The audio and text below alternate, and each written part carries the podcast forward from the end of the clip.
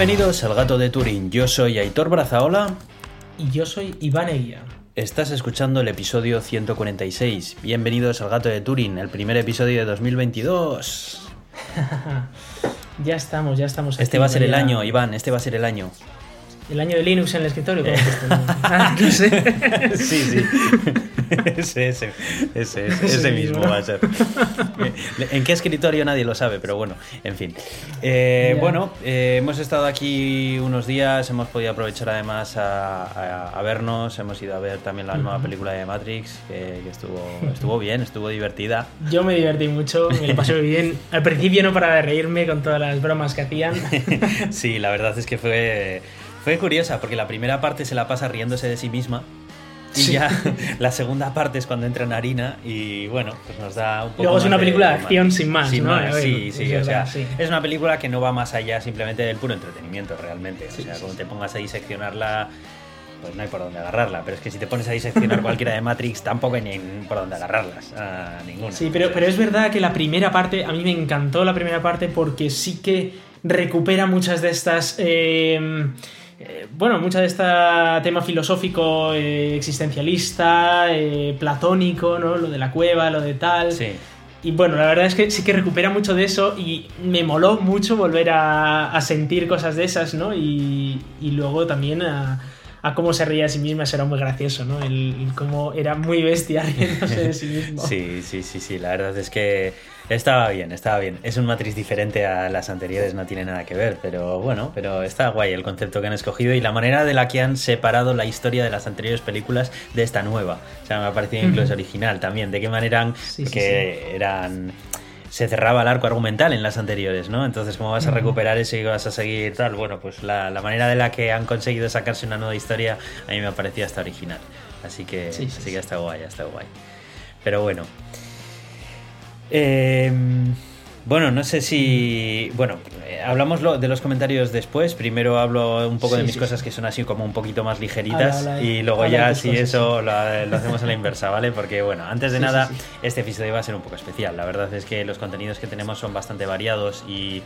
Em, gracias a algunos de los comentarios que hemos recibido en el anterior episodio, creo que ha dado pie para hablar de ciertos temas que vamos a tocar después y bueno, además hemos recibido algún audio también de, algún oyente que después vamos a escuchar, que está muy bien porque ayudan a completar algunos de los temas que mencionamos en el anterior. Pero bueno, eh, luego hablamos un poco de eso. Yo simplemente quiero mencionar que así entre las cosas que he estado viendo, haciendo, no he estado haciendo grandes cosas porque la verdad es que he aprovechado a descansar muchísimo estas navidades, ¿vale?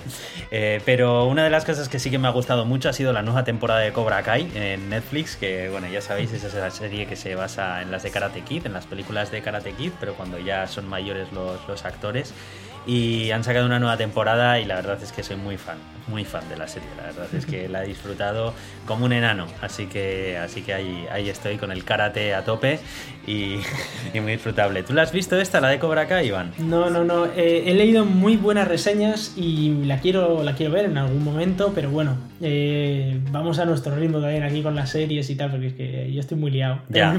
a ver, hay, hay muchas series muy buenas últimamente también hay mucha morralla, pero es cierto que hay muchas muy buenas, entonces al final uno tiene su vida, no puede dedicarla entera, pero sí, pero sí. la verdad es que si, si, hay algún momento en el que no sepas qué serie ver o lo que sea y tengas un hueco, échale un ojo porque es una serie además muy ligera, es de estas series con episodios cortos que se ven en un tita y la verdad es que está, está muy muy bien.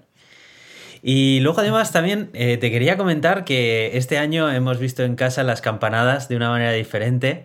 Normalmente las solemos ver en la televisión tradicional, pues yo que sé, la primera o lo que sea. Y esta vez, pues dado que por primera vez iba a emitir, eh, bueno, por primera vez no, porque ya se habían emitido en Twitch anteriormente, pero se iban a emitir junto con Ramón García, nuestro Ramonchu, que, que es un personaje de, de, la televisión vasca muy, muy querido, muy apreciado y que además ha protagonizado las campanadas eh, en televisión española durante un montonazo de años. O sea que. Sí, con Y sus capas, que siempre iba con capa. Exacto. Entonces anunció junto con Ibai que bueno, pues iban a hacerlo en su canal, también lo iban a emitir desde uno de los balcones de la Puerta del Sol de Madrid y joder, a mí la verdad es que me parecía muy original y, quería, quería estar ahí, quería subirme a ese barco, ¿sabes? Y la verdad es que me pareció que lo hicieron muy, muy bien y se notaba que no contaban con el mismo presupuesto que las televisiones principales, ¿vale? O sea, se notaba que había mogollón de publicidad de los sponsors que les estaban sponsorizando aquello y demás, pero es que también cuánto puede costar el alquiler de un balcón ahí en Nochevieja en la plaza de, en la Puerta del Sol, ¿sabes? O sea, no me lo quiero ni imaginar lo que te puede costar. Claro, si te fijabas, no tenía el mismo ángulo tan bueno que el que tiene en televisión española o Mediaset o quien sea. Bueno, era un balconcito un poco más humilde pero leñe, que tenías ahí a Ramón García, ¿sabes? O sea, que es que el Ramón García y Ibai es que estaban llenando lo que era la, pantalla realmente. Así que estuvimos viéndolo con ellos, estuvimos siguiéndolo en Twitch. Sido la primera vez. Yo tenía muchísimo miedo que yo, ya verás, yo digo, Buah, ahora se cae el AP que tenemos aquí en el Choco donde tenemos la tele y ya verás, nos quedamos sin campanadas. Buah, voy a tener... Yo estaba con el mando de la televisión al lado rápidamente para cambiar el canal a V y poner la televisión normal por si acaso petaba, ¿sabes? Al mismo tiempo que comía las uvas. Estaba comiendo las uvas en plan de, buah, como se caiga ahora el wifi muero, ¿sabes? Me mata aquí todo el mundo. Por suerte no pasó, no pasó, funcionó muy bien el streaming. Yo me imagino que ahí los ingenieros de Amazon pusieron toda la carne del asador para que ese streaming tuviera todos los recursos de infraestructura que necesitara. Seguro, estoy seguro de que hicieron cambios en la infraestructura, me juego el pescuezo. Sí, eso siempre se hace. Porque es que no era un streaming cualquiera, sabían perfectamente que Ibai era, iba a llenar Twitch y que iban a tener probablemente, no he mirado las cifras, pero probablemente sea el streaming más visualizado en tiempo real de la historia de Twitch. Vamos, no he mirado las cifras, pero estoy seguro, porque tenían un contador al lado, iban subiendo 600.000, no sé cuántas, bueno, una cantidad de visitas loca que en comparación con una televisión sigue siendo nada, no es nada realmente, ¿sabes? Pero para una plataforma no, no es nada, no, es bastante, ¿eh? 600.000. Hay que tener que el share que suelen tener estas suelen ser de 2 millones o una cosa así, o sea que a ver, es está ya el nivel ¿eh? Pero cuidado que unas campanadas en, Ya, bueno, unas campanadas igual claro, no es lo mismo que visualizaciones. Sí, sí. Estoy, estoy buscando porque ahora me, me ha entrado la curiosidad. Twitch, Vamos, que lo que quieres decir es que casi casi lo, vieron tanta gente como los que nos escuchan al gato de Turing, ¿no? Eh, sí, sí, más o menos, más, O menos más o menos. Mira, 800 800.000 viewers de pico. Uf, y 2,2 millones de únicos. O sea que... 2 millones de personas que se conectaron en algún momento para verlo. Sí, sí, y 800.000 más o menos que estuvimos ahí, eh, un pico. La verdad es que, bueno, sabía que iban a romper. Y muy bien, tío, muy bien. La verdad es que fue, fue guay. Lo que no me gustó tanto fue, por ejemplo, la gala que, claro, es que ahí también es verdad que las televisiones juegan con un presupuesto muchísimo mayor, ¿no? El, el es que no puedes comparar el especial que hace José Mota de, humor durante dos horas o lo que sea que dure, que es una pasada, yo me divierto un montón viéndolo, que aquí a Ibai con todos sus compañeros, con todo su equipo de streaming, pues hablando acerca de fricadas. Pues bueno, puede molar en un momento dado, pero tienes al lado José Mota, ¿sabes? Y José Mota, cuidado con él, que es José Mota, ¿vale? O sea que bueno, estoy viendo un poco a José Mota y luego ya cuando tocaran las campanadas las vi con estos dos cracks y, nada, estuvo guay, tío, me pareció una manera original de empezar el año. originales, desde luego, a ver si, oye, igual otro año consigo convencer yo a alguien para ver esto. Sí, ¿tú lo, intentaste o qué? No, no, no, no, no, ni lo intenté, lo vi y lo vi como algo curioso, pero no, no me planteé verlo, pero también porque yo no sigo Twitch, no sigo a Ibai, no... No, yo a mí es que el tema de, ver vídeos y ver lo, sigo, ¿eh? o sea, veo de vez en cuando pues algún vídeo en YouTube de él y tal, que bueno, que estoy suscrito a su canal y eso, y tengo Twitch ahí, pero tampoco sigo mucho Twitch. Pero bueno, me parece una persona, no sé, me cae bien, que luego igual le conozco en la vida real y resulta que no, ¿sabes? Pero bueno, lo poco que sé de él, pues me, cae bien. Y encima venía con Ramón García, digo, joder, pues ya está, sin más. Sí, sí, sí. No, yo eh, te tengo que decir que yo la primera vez que le vi así un poco más al Ibai fue en Salvados. Eh, yo soy un poco más de lo tradicional. Es verdad que para mí YouTube, eh, pues si te digo la verdad, de ponerme yo a ver vídeos de YouTube, creo que en más de un año no lo he hecho. Sí, ¿eh? a ver vídeos de YouTube. Sí, sí, sí. Es que no, no lo abro, no, no me va por ahí. Pero, pero bueno, es verdad que tiene un tirón impresionante Ibayanos y, y además eh, es de los de los streamers que tiene, bueno, que no, que no es un pijo aquí que quiere llevarse todos sus dineros y pase del mundo entero, ¿no? Es una persona que al menos el discurso que tiene, luego ya veremos aquí del discurso, del, hecho del dicho al hecho hay un trecho, ¿no? Pero el discurso que tiene es razonable, digamos, ¿no? Sí, sí, nada, la verdad es que al menos eso aparenta y de momento parece que, es coherente, así que bueno, sin más. Y, pues eso. Por cierto, su nombre significa río en euskera. No sé si aquí alguien eh, sabe, sí, euskera y tal. Sí, nos escucha, sí nos escucha mucho euskera. Evidentemente, algo bueno tenía que salir si, si tenía un nombre vasco, ¿no? Eh, bueno, bueno, bueno, bueno. ya estamos hiriendo sensibilidades desde el principio del episodio, Iván. Por supuesto.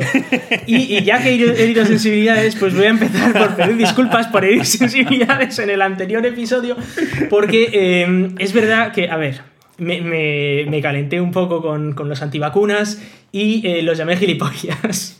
Lo cual, pues, no, no es correcto, no está bien. Eh, pido disculpas por, por, haberles llamado eso. Otras palabras más correctas podrían ser, aquí tengo apuntadas, pues, ignorantes, irresponsables, egoístas, pero no gilipollas. Entonces, eh, bueno, pido disculpas a todos aquellos que se han sentido ofendidos. De hecho, eh, hemos tenido algún ofendido que nos ha escrito. Eh, también a nosotros nos han llamado gilipollas por usar eh, hardware de Apple.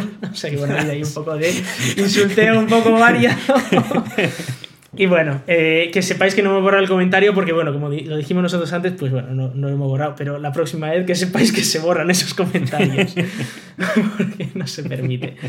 Em, y luego yo sí que quería recomendar eh, una película, una película que a mí me ha gustado mucho, que es la de Don't Look Up, que, eh, en la que sale Leonardo DiCaprio, eh, bueno, el elenco es espectacular, la verdad es que no Streep, todos los actores. Meryl Streep. la chica esta de los Juegos del Hambre. Jennifer Lawrence. Jennifer Lawrence. Sí, espera, estoy buscando ahora mismo. Qué malo soy con en Google para apoyarte un poco en el directo este improvisado. Pero sí, Jennifer Lawrence, Jennifer Lawrence, efectivamente. Y está dirigida por Adam McKay. Adam McKay. Bueno, la, verdad es que eh, me, ha gustado mucho porque muestra cómo eh, la sociedad está manipulada en gran medida por gente que, sigue sus propios intereses, ¿no? Y eh, estamos hablando de que no se hace caso a las verdades científicas, algo que quizás nosotros en el mundo en el que vivimos, eh, tú y yo, Aitor, a nosotros nos muestran una verdad científica y pues ya está, es una verdad científica y punto, y tiras a por ella. Y es lo que hay, ¿no? En este caso, bueno, es, eh, es algo muy, muy evidente, es, un choque de un, de un cometa, ¿no? Eh, pero que luego, pues, hay muchísima gente, gran parte de la sociedad, que pasa de los científicos. Que para ellos los científicos son unos meros actores más con su opinión. Hmm. Y esto no es así, ¿vale? O sea, hay que entender que un científico no es una persona. O sea, bueno, un científico puede tener su opinión, evidentemente. Pero un científico, cuando saca un paper científico, cuando muestra resultados científicos, ahí no hay opinión que valga. Si es un buen científico, evidentemente. Y cuando ha sido corroborado ¿no? por varios científicos a lo largo del mundo, ya es una verdad científica. Cuando ya se llega al consenso científico, es lo que hay. Eso ha ocurrido con la COVID, ocurre con el cambio climático, ocurre con muchas cosas.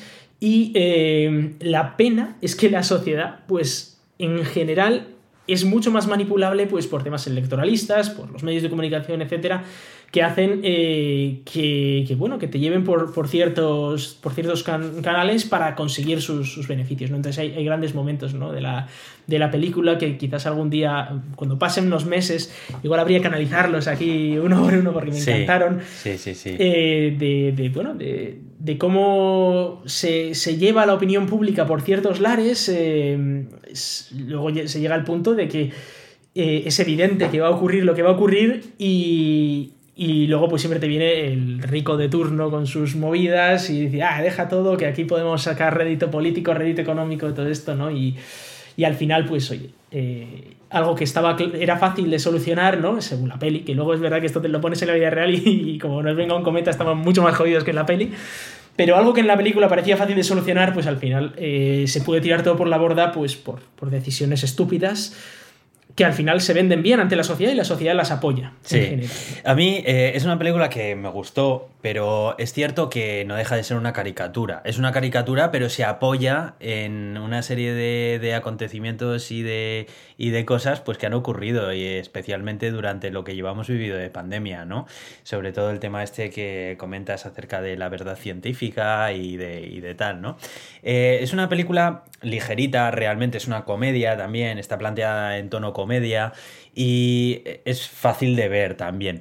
Pero es verdad que si miras eh, realmente todos los gags que hay, ves muchos reflejos de lo que está pasando y realmente el cometa es una excusa. El cometa de la película lo sustituyes por eh, un virus llamado, llamado SARS-CoV y ya está, ya lo tienes, ¿no? O sea... Sí, pero fíjate que hace muchos paralelismos con el cambio climático, de hecho hasta el punto de que te muestra imágenes eh, en algunos momentos, ¿no? Sobre el cambio climático.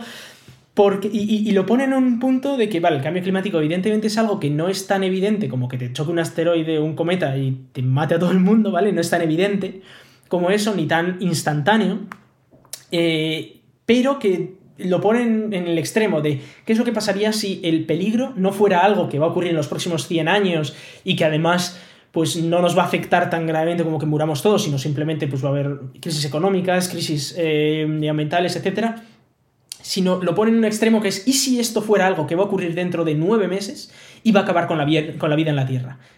Sí, y, sí. Entonces, evidentemente, lo pone todo a los extremos y dice, ¿y qué es lo que pasa si el eh, ricachón de turno, que por cierto, no sé si te has fijado, pero la nave espacial de Bash de la película es la Starlink original, la Starship original. Ay, no me había fijado eso. No, no, es, no me había fijado en ese detalle. es clavada, tú la ves y es clavada a la original, a la que hacían con fibra de vidrio. Es una fusión de lo que sería Tim Cook con eh, el de Google y Elon Musk. Jeff Bezos. O sea, y Jeff Bezos también. Es que es tal cual, es, como fusionado en un solo personaje, ¿sabes? Y, además también la negación, ¿no? Eh, bueno, realmente es el argumento principal de la película, sin ir más lejos. El título que de la película, Don't Look Up, realmente hace referencia a. Esto no es un spoiler, ¿vale? Para los que lo estéis escuchando, pero eh, los cometas sabéis que vienen desde arriba, ¿no? O sea, no, up. Entonces, claro, eh, hay un momento en el que es más que evidente que el cometa se puede ver si miras arriba y de alguna forma se consigue fanatizar a la gente para que no arriba, porque eso no es, o sea, la, verdad no está ahí arriba, en realidad es lo que tú quieres, lo que ellos quieren que tú creas, ¿sabes? O sea, bueno, bueno, ¿y de qué manera, de qué manera se puede se puede poner las cosas patas arriba si tú quieres. Eh, es una exageración, a ver, obviamente. Es una exageración, pero muestra muy claramente lo que está ocurriendo. No puedes parar de sonreír mientras ves la película, ¿verdad? Porque, joder, ves estas cosas y se en plan de, joder, esto es como tal. O, las similitudes con Trump, mismamente. Sí, sí, sí. Que estás continuamente, estás continuamente viendo la forma de actuar de Donald Trump ahí y dices, joder, macho, madre mía, ¿cómo puede ser que tanta gente pueda seguir a, alguien así? ¿Sabes? Bueno, en fin. Sí, sí, sí. No, hay, hay momentos. Eh, y, bueno, y luego también, incluso para los divulgadores científicos, ¿no? Hay, hay mucho de. Claro, si, si intentas. Si intentas mostrar tus sentimientos, ¿no? Como ocurre al principio, ¿no? De, joder, nos vamos a morir todos, pues te entra ahí una angustia, igual acabas hasta gritando y, y llorando delante de todo el mundo en la tele. Eh, evidentemente, o sea, eso se ve como malo, ¿no? En plan de, este tío está pirado, vamos, en fin, eh, sí, se la olla. desacredita el discurso. Sí. Eso es. Pero luego, por otro lado, si intentas seguir por allá donde te marcan los medios, tal, de, venga, vamos a intentar divulgar la mejor manera posible, vamos a ser eh, graciosos, vamos a ser tal... Venga, que seguro que no será tan malo. Eso es, vamos a intentar... claro, pero dices, es la manera de conseguir más tiempo en antena, con lo cual al final de divulgarlo está más gente, de, tal, de concienciar a más personas, y luego es lo que pasa? Que al final pues te acaban desacreditando igual porque, eh, tío, si tampoco es para tanto, ¿no? no importa nada. Entonces, eh, es muy difícil comunicar este tipo de cosas, ¿no? Pero bueno, en cualquier caso yo lo recomiendo mucho eh, que lo veáis. Sí, sí, sí, es divertida la peli, o sea que se puede ver fácilmente. Y bueno, eh, yendo al meollo de, lo que es eh, el episodio de hoy, lo más importante que vamos a tener en este episodio de hoy, o lo más, lo más bestia, es que vamos a tener a una experta, a, a una médico que además trabaja en urgencias, que se llama Paula García Notario y que nos va a venir a hablar sobre COVID. COVID eh, a lo grande. Y vamos a meternos en el meollo, mm, dado que hemos recibido preguntas, eh, bueno, yo también sabéis que tengo antivacunas en la familia y también me han hecho preguntas, también me han dicho muchas cosas, entonces pues he hecho ahí un conglomerado de cosas y hemos hablado de todo para intentar ver por dónde coger a esta gente que no se quiere vacunar eh, nos hablaban incluso, ¿no? Eh, algunos que nos escribían de que no se querían vacunar, no porque fueran unos locos antivacunas, sino porque tenían sus razones, digamos, ¿no? Sus, sus, eh, sus informaciones y tal. Y yo es verdad que hago muy poca distinción entre una cosa y otra, al final son religiones y las podemos meter donde queramos, religiones o sectas o como queramos llamarlo. Pero eh, lo, importante aquí es que eh, vamos a tener una entrevista en la que vamos a hablar de, todo esto. Así que la vamos a poner al final del episodio, porque son unos 45 minutos de entrevista. Queríamos hacerlo un poco más corta, pero es que estaba tan interesante que se nos fue un poco de las manos. Así que la vamos a poner al final del episodio. Sí, o sea, a ver, a mí me gustaría aquí añadir que realmente lo que nosotros intentamos hacer es aportar al tema. y y es cierto que hay, hay, fanatismo en contra de las vacunas, pero también es cierto que hay otras personas, como algún oyente que nos ha escrito, pues que, que no es cuestión ni de fanatismo ni, de nada, sino que bueno, pues él ha podido leer una serie de información y no, no tiene claro realmente eh, que sea una, una, solución o tiene dudas o lo que sea, y es natural, o sea, nadie, nadie nace sabiendo todo, ni y hay un montón de información y es muy fácil pues eh, leer una información de un tipo o de otra o lo que sea. Eh, no es cuestión de desacreditar a nadie, simplemente lo que intentamos con esta entrevista que traemos también es aportar, como nosotros. Yo personalmente la verdad es que es, un tema que toco poco y del que sé menos, más allá de lo que leo e intento aprender de aquellos que saben más. Entonces eh, hemos pensado que la forma más apropiada de poder aportar a esta conversación es hablando con alguien que sepa. Así que, así que bueno, simplemente eso, esperamos que sea útil eh, la información que, de la que se habla en esta entrevista y que bueno, pues pueda servir para que aquellas personas que no tienen del todo claro los beneficios de las vacunas o lo que sea, pues eh, les pueda ayudar a, aclarar un poco más este tema. Y simplemente es eso lo que quiero añadir, vamos. Muy bien, pues eh, dicho esto, vamos con los comentarios de los oyentes del anterior episodio em, y empezamos por este, que nos lo han hecho en forma de audio. Hola chicos, ¿cómo estáis? Pues nada, que os escucho desde hace un montón de años y vivo aquí cerca de Zúrich, en Suiza, y cuando os oigo hablar de Suiza y, Iván comenta estas cosas de la vacunación, pues nada, lo, siento como muy cercano. Y, ah, por cierto, Iván, cuando te pases por aquí por Zúrich, si te apetece una cerveza, pega un toquecillo, estás invitado. Y bueno, lo de las matrículas. El tema es divertido. Las matrículas en Suiza sí son personales, lo que quiere decir que la matrícula está asociada a la persona, no, al coche, aunque sí que cuando haces un seguro asocias la matrícula a un bastidor en concreto o a un número de bastidores. El tema es que una matrícula eh, pertenece a una persona, cuando te cambias de coche, esa matrícula la puedes poner al siguiente coche que tengas y también cuando tienes más de un coche, que esto es común en Suiza, sobre todo el tema de los coches recreacionales, Tú puedes tener tu coche normal que usas para ir a la compra y para viajar, y luego el coche de los fines de semana, que es tu descapotable que sacas los días que hay sol. Pues bueno, tú lo que tienes es la matrícula asociada a los dos coches. Obviamente solo puedes sacar uno a la vez, y el efecto que tiene esto es que el seguro es mucho más barato. Entonces tú durante los días normales que vas a la compra y todo esto, tienes la matrícula en tu coche utilitario y llega el fin de semana, hace sol, cambias las matrículas, que esto con lo que habéis comentado, que es una especie de, marcos que permiten con un clip cambiar la matrícula fácilmente entre coches, es una operación de dos o tres minutos, pues eso, le pones la matrícula a tu descapotable y tan campante sales con el otro coche con tu misma matrícula. El seguro está asociado a los dos coches, pero como comentaba es mucho, mucho más barato. Y, y nada, pues eso, que tengáis unas felices fiestas, un muy, muy buen año nuevo y os escucho en el siguiente episodio. Un abrazo. Bueno, como podéis eh, haber escuchado, esto habla sobre las matrículas suizas, que estuvimos hablando en el anterior episodio, que allí una matrícula suiza va a la persona y no tanto al coche, y que eh, tiene esa curiosidad de que, claro, de lo que hablábamos aquí, de que, un suizo tenga varios coches es bastante habitual, eh, porque aquí que tener en cuenta que el, el precio del coche es parecido, incluso más barato en Suiza, porque el impuesto del IVA es más bajo, ¿no? Es parecido más barato a España, pero los sueldos son cuatro o cinco veces más altos. Entonces, es cuatro o cinco veces más fácil para un suizo comprar un coche que para, que para un español, por ejemplo. ¿no? Entonces, no es tan raro que un suizo tenga dos coches, por ejemplo. Y lo que comentaba aquí es eso, que hay gente que tiene, por ejemplo, un coche para el día a día y un coche pues, para el fin de semana, y entonces pues lo que hace es cambiar la matrícula de uno a otro. Y como además eh, vas a tener solo una matrícula, ¿no? Es decir, no puedes tener. Eh, no, no puedes usar los dos coches al mismo tiempo el seguro sabe que no te tiene que cobrar por dos seguros de coche, porque no, es lo, no, puedes tener los dos eh, funcionando al mismo tiempo, con lo cual eh, en un determinado momento el que se está arriesgando, digamos, es uno de los dos. Y eso te hace conseguir el seguro muchísimo más barato dado que son coches en los que o usas uno o usas el otro, pero no los dos al mismo tiempo. No me parece mala, ¿eh? La verdad es que me parece, No es mala idea. me parece una idea buena, o sea, realmente es una posibilidad más que está ahí y oye, pues si tienes varios vehículos por lo que sea, no tienen por qué ser simplemente coches. A lo mejor, por ejemplo, tienes un- una furgoneta de trabajo pequeña porque eres un autónomo y luego tienes tu, tu coche particular y ya está. Y pues en vez de pagar dos seguros, solamente pagas uno porque no estás conduciendo los dos, mismos, los dos coches al mismo tiempo. O sea, me parece una posibilidad que está guay.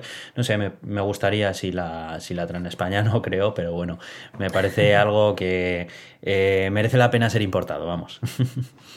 Es, es interesante, sí, sí, es, es bastante curioso. Eh, claro, aún así hay gente que, bueno, igual tiene dos vehículos, pues porque son una pareja y entonces uno para uno y otro para otro. En ese caso, vas a tener que usarlos muchas Claro. veces al mismo tiempo. De hecho, por eso tienes dos. Pero eh, esto es más, sobre todo el ahorro principal está en esa situación en la que tienes un vehículo pues para, para los fines de semana, para las vacaciones y para estas cosas. Y, y bueno, pues y es- bueno, que ya de paso, utilidad. que tienes un colega con el que tomarte una birra en Zúrich, ya sabes. Sí, también. eh, como tomo nota, no sé cuándo va a estar la situación epidemiológica como para volver a ir a Zurich, porque ahora estamos en teletrabajo 100%, por supuesto. Pero cuando esté la cosa, el horno para bollos, pues eh, me pasaré igual por allí. Y, oye, Qué maravilla de oyentes, eh. Qué maravilla de oyentes. Sí, sí, esto es, esto es una gozada. Y eh, bueno, siguiendo con los eh, comentarios, nos hablaba Zoyo69 en Evox que eh, hemos sido un poco injustos con los comentarios sobre el nivel 3 de Mercedes en Alemania, ¿no? Eh, el nivel 3 de conducción autónoma que había conseguido este, este vehículo Mercedes y que era a un máximo de 60 km por hora y solo por autopista. Y él habla de que, por ejemplo, eh, es muy habitual en el centro de Madrid, en las M30, M40, M50, estas, estas eh, autopistas que rodean la ciudad de Madrid, o eh, los que sufren los barceloneses, por ejemplo, en las rondas barcelonesas, o bueno, todas estas autopistas que son como muy cercanas a centros de ciudades y que se llenan de atascos entre semana. O en el caso de Euskadi, por ejemplo, pues la avanzada de Leioa o cosas así, que también es un poco más conocida que, eh, que claro, que muchas veces pues, estáis ahí en el atasco, luego es muy fácil eh, despistarte un poco y pum, y te das con el delante un toque de, pues un toque de chapa y cosas así, ¿no? Entonces, eh, hay mucha gente que se come estos atascos muchas veces entre semana, muchos días, y que podría ser muy útil para todas estas personas, ¿no? Sobre esto, bueno, la avanzada de Leioa, por ejemplo, no entraría en, este, en esta categorización, si no me equivoco. No estoy del todo seguro porque son dos carriles por cada lado, bueno, y hay un muro entre medio. Podría entrar. Es autovía, no autopista, la, la avanzada de Leyoa. Sí, pero eh, hay que ver exactamente en. si- porque tenía unas normativas muy claras. Tenía que tener como un metro y medio de arcén, luego tiene que tener dos carriles al menos por cada sentido y un muro entre los dos sentidos. Eh, puede ser, si recuerdo bien, que igual sí que se pueda, pero bueno, habría que verlo. ¿eh? De todas Eh, maneras. En cualquier caso, Sí, perdona. Lo que estábamos, sí, no, lo que estábamos criticando aquí no era tanto eh, que el avance, que bueno, que está bien que se avance y que oye, que mejor son 60 km por hora que 15, ¿no? Y, eso está muy bien. Y lo que estábamos criticando era que la eh, legislación que se había hecho en Alemania había sido hecha específica para los coches alemanes que iban a sacar eh, sus coches próximamente, ¿no? Entonces, el haber hecho la legislación perfectamente para que eh, los, los vehículos construidos en el mismo sitio en el que se hace la legislación pudieran llamarse de nivel 3, mientras que aquellos que habían sido construidos fuera, como no habían seguido ninguna normativa, a pesar de ser más avanzados en muchísimos sentidos, no iban a poder entrar en eso que se consideraba nivel 3, porque no cumplían la legislación que estaba hecha específicamente para los constructores eh, de vehículos eh, alemanes. Sí, y no, Entonces, y en no este tiene caso, por qué pues, ser solamente. Tesla, ¿eh? O sea, eh, por ejemplo, No, no. Volvo está haciendo unos avances muy grandes también. El grupo Volkswagen también está haciendo unos avances mu- muy grandes en conducción autónoma. O sea, no era. No estábamos comparándolo con Tesla, ni muchísimo menos. Lo que pasa es que, bueno, muchas veces las conversaciones que tenemos tú y yo a veces se nos olvida que nos está escuchando más gente, ¿no? Es la gracia también de este podcast, que hablamos realmente pues como Sí, sí, si nos estuviéramos tomando algo tú y yo solos, ¿no? Pero a ver, realmente y siendo serios, eh, por supuesto que es un avance, eh, desde luego. Lo que pasa es que eh, el avance no es tal cuando para poderle poner esa etiqueta tienes que modificar las leyes. Y cuando te dejan modificar las leyes para que tú le puedas poner esa etiqueta. Eso era realmente lo que estamos criticando. Porque este tipo de asistencias al volante, eh, pues ya lo tienen, lo tienen muchos coches, incluso que puedes estar en un atasco y no hace falta estar en Alemania en una carretera tal. Mismamente, el nuevo que se ha comprado mi padre también lo tiene. Tú realmente le marcas la velocidad a la que quieres ir y él solo frena, acelera, frena, acelera. Da igual que se paren del todo, que sigan avanzando a la velocidad que te dé la gana. Vale, que, bueno, incluso toma las curvas si quieres. Y, no es un nivel 3, no es un nivel 3. Y se parece muchísimo, se parece peligrosamente a esto que llama nivel 3 eh, Mercedes. ¿No? O sea que, bueno, realmente era eso. O sea, no estamos eh, diciendo que no sea un avance, pero que uno no puede cambiar las reglas del juego cuando, cuando le apetece. Sí, sí, sí, sí. Y em, bueno, nos escribía también Carlos Risueño en Evox y nos contaba que tres días antes de, que publicáramos el podcast había habido en Puerto de Sagunto un Tesla que se había estampado contra un camión y em, que falleció lamentablemente el conductor del Tesla, ¿no? Y em, a ver si nosotros tenemos información sobre si está el autopilot conectado o eh, si sabíamos algo sobre ese accidente en concreto. Bueno, la verdad es que eh, yo no me he podido informar sobre, sobre este accidente en concreto, pero evidentemente los Teslas tienen accidentes como cualquier coche. Eh, bueno, no como cualquier coche, porque eso tiene menos, ¿no? Pero eh, tienen accidentes los Teslas. Y hay gente que muere en un accidente de un Tesla. O sea, si tú vas en un Tesla 200 y te estampas contra un muro de hormigón, es casi seguro que te vas a morir, ¿vale? Es, así, puede, puede ocurrir de todo en esta vida, pero es muy probable que te mueras.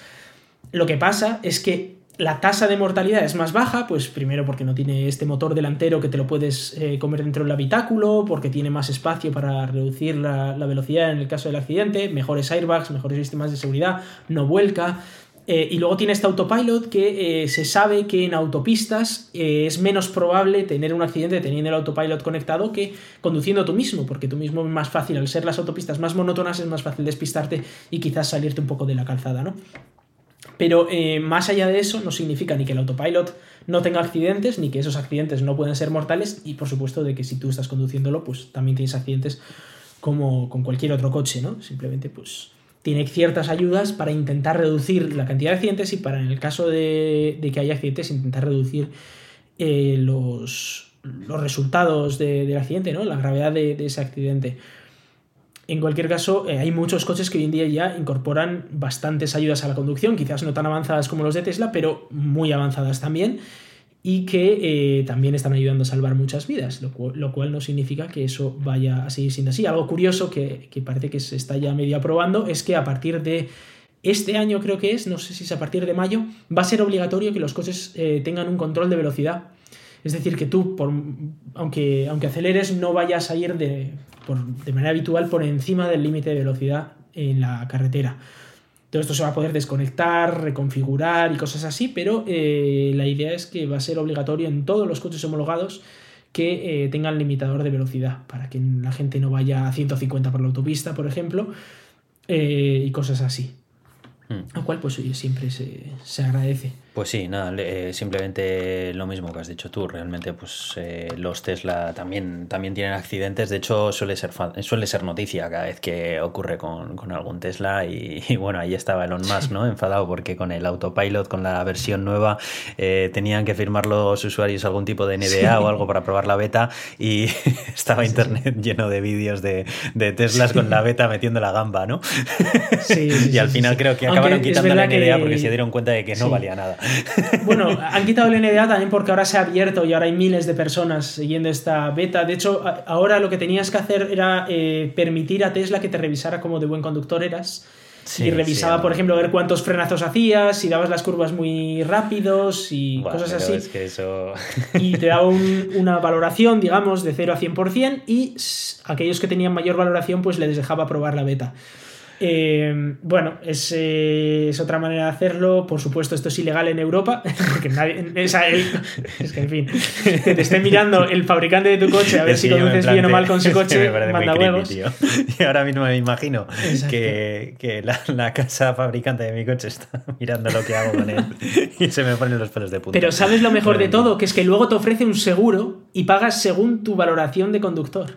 ya, ya. Entonces, claro. te tienen que poner la eh, zanahoria en el palo de alguna manera porque si no... Claro, claro. Entonces, aquellos que tienen una valoración del 99%, 100%, pues pagan muy poco de seguro de coche y aquellos que eh, pues conducen quizás un poco mal o, yo qué sé, o, viven en una zona, por ejemplo, con muchos atascos y tienes que frenar un poco más de la cuenta. No pues aceleres de repente para salvar una situación tal porque te perjudica el nivel de conducción de no sé qué y puedes poner en peligro la, la vía por otros motivos.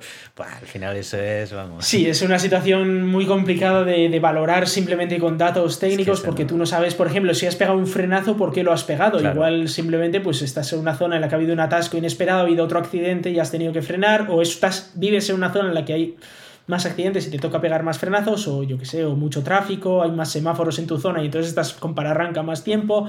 Eh, igual tienes curvas en tu autopista que son un poco más cerradas porque está diseñada así y entonces tienes más Gs en las curvas de la autopista y entonces ya eso te baja la valoración. Y ya solo por eso pagas más en el seguro, no sé. A ver.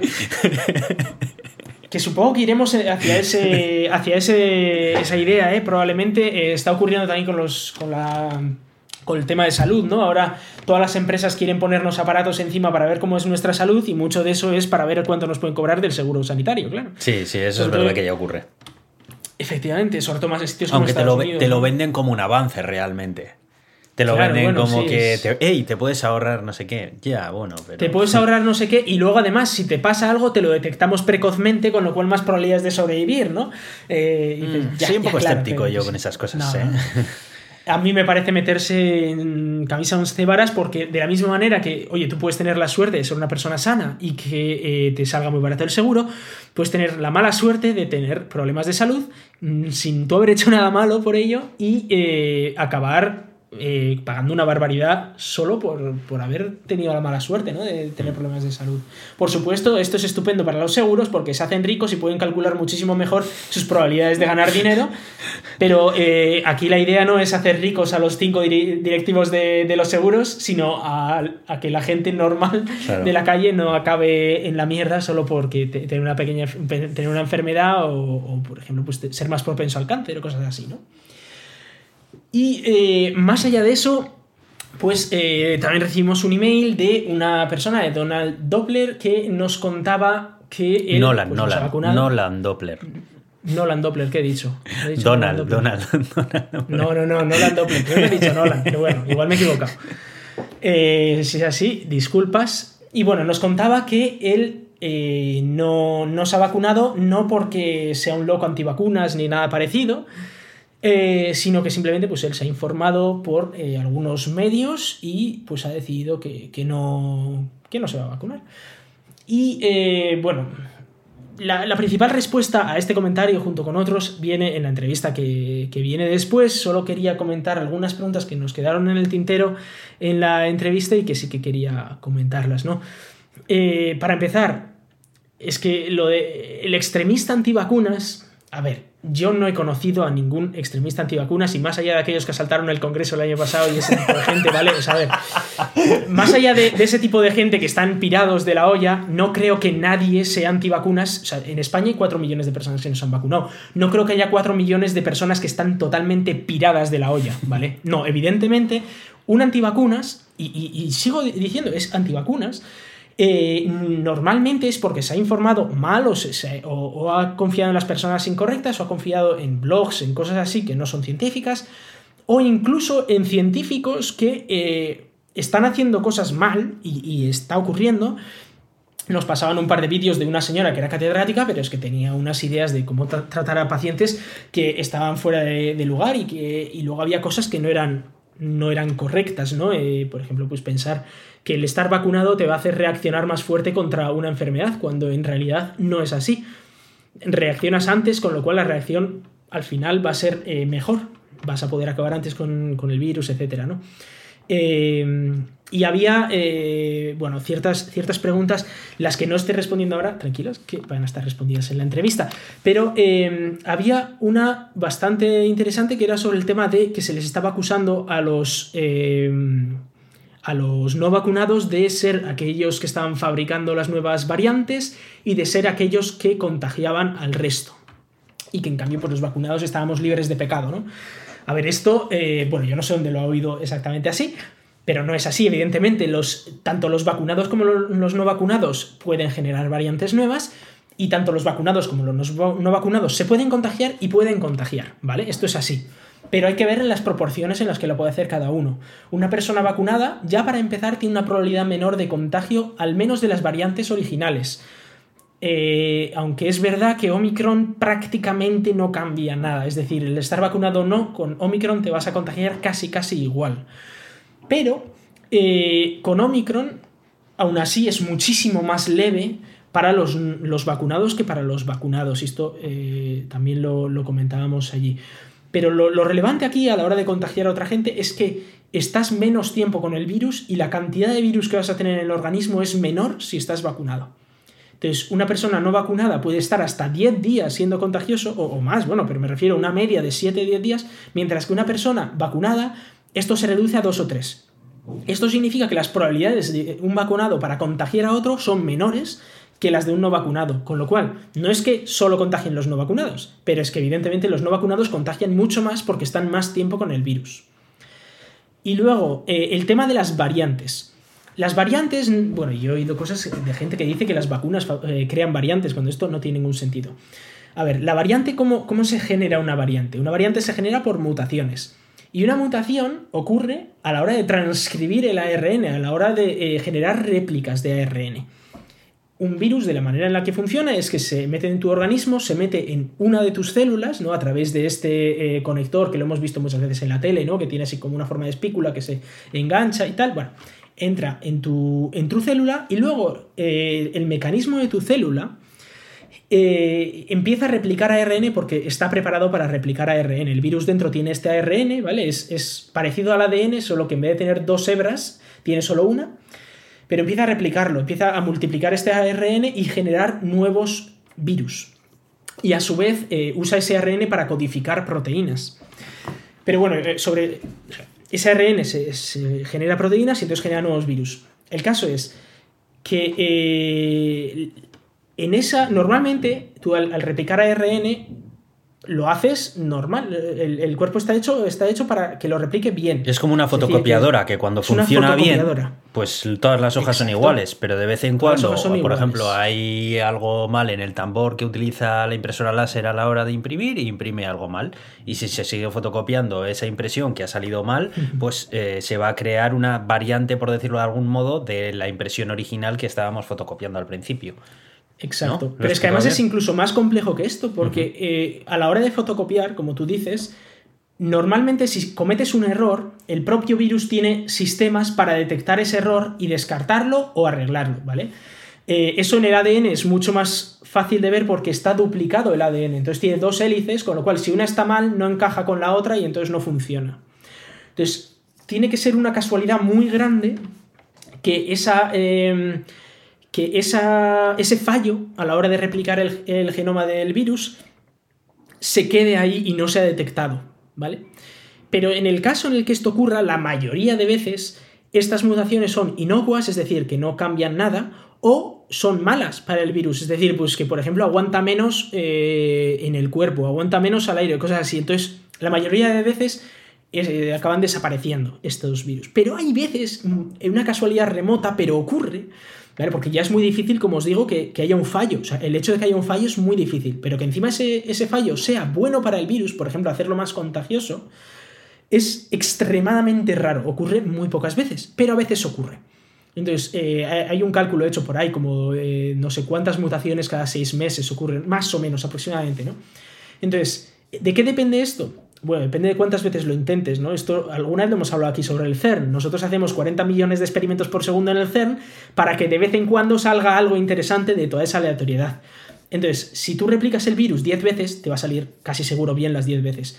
Si lo haces 10.000 millones de veces, puede que haya un error. Y si lo haces millones y miles de millones de veces, puede ser que haya muchos errores y que alguno de ellos sea beneficioso para el virus.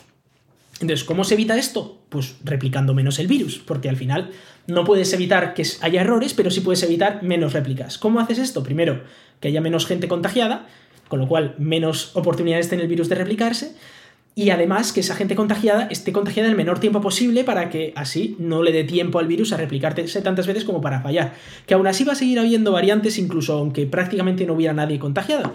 Pero esas variantes vendrían pues cada año y medio o cada dos años. En cambio, si estamos todos contagiados todo el rato, pues vendrán las variantes cada mes, ¿vale? Eso es lo que estamos intentando evitar con las vacunas. Por eso decimos que los vacunados tienen menos probabilidad de generar variantes nuevas. Eso no significa que no las puedan generar, por supuesto que las pueden generar, pero dado que las personas no vacunadas replican muchísimas veces más el virus, pues acaban generando más variantes.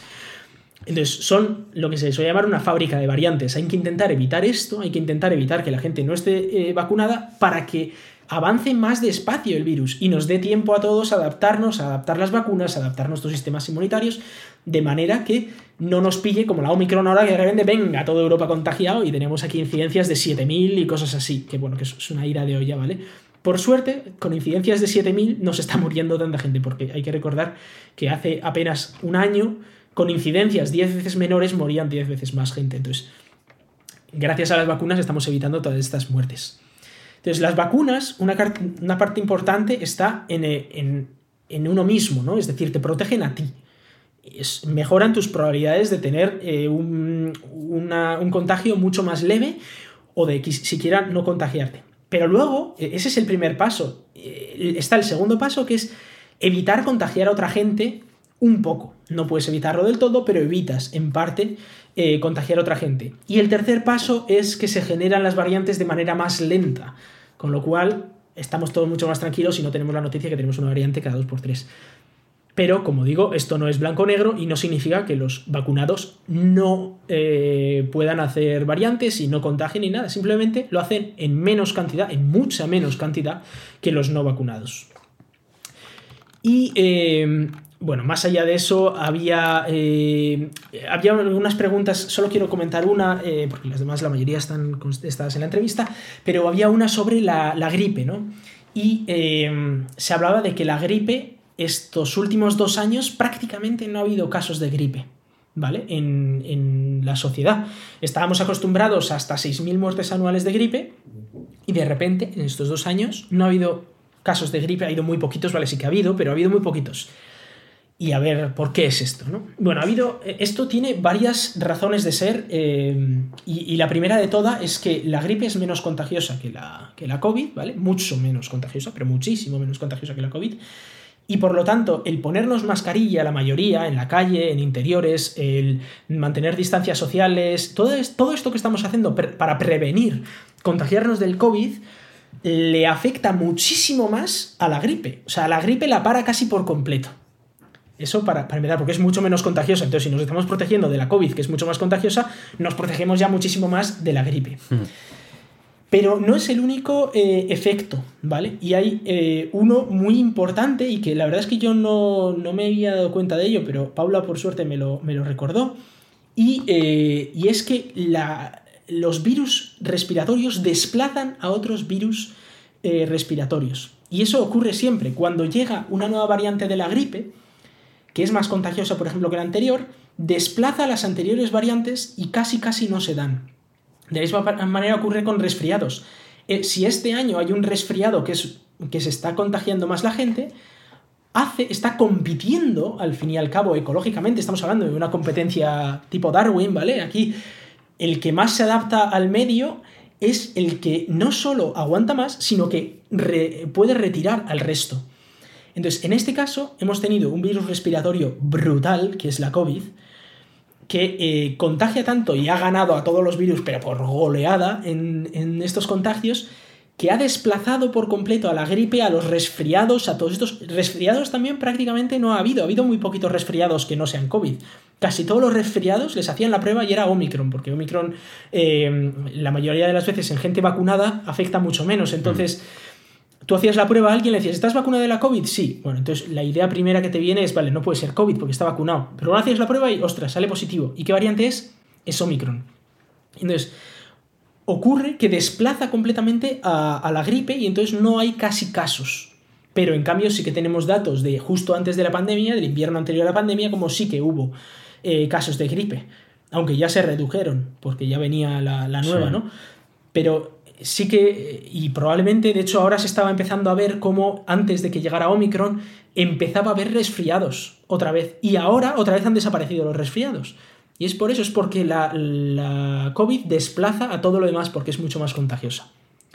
Entonces es eh, algo interesante que la gente aquí está hablando de conspiraciones, de que ahora resulta que la gripe la estamos tratando como COVID y no, no es así.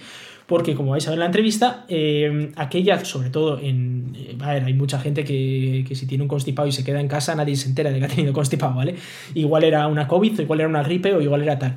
Pero de los casos graves, de los casos más serios, se les hace prueba PCR a todos. Hmm.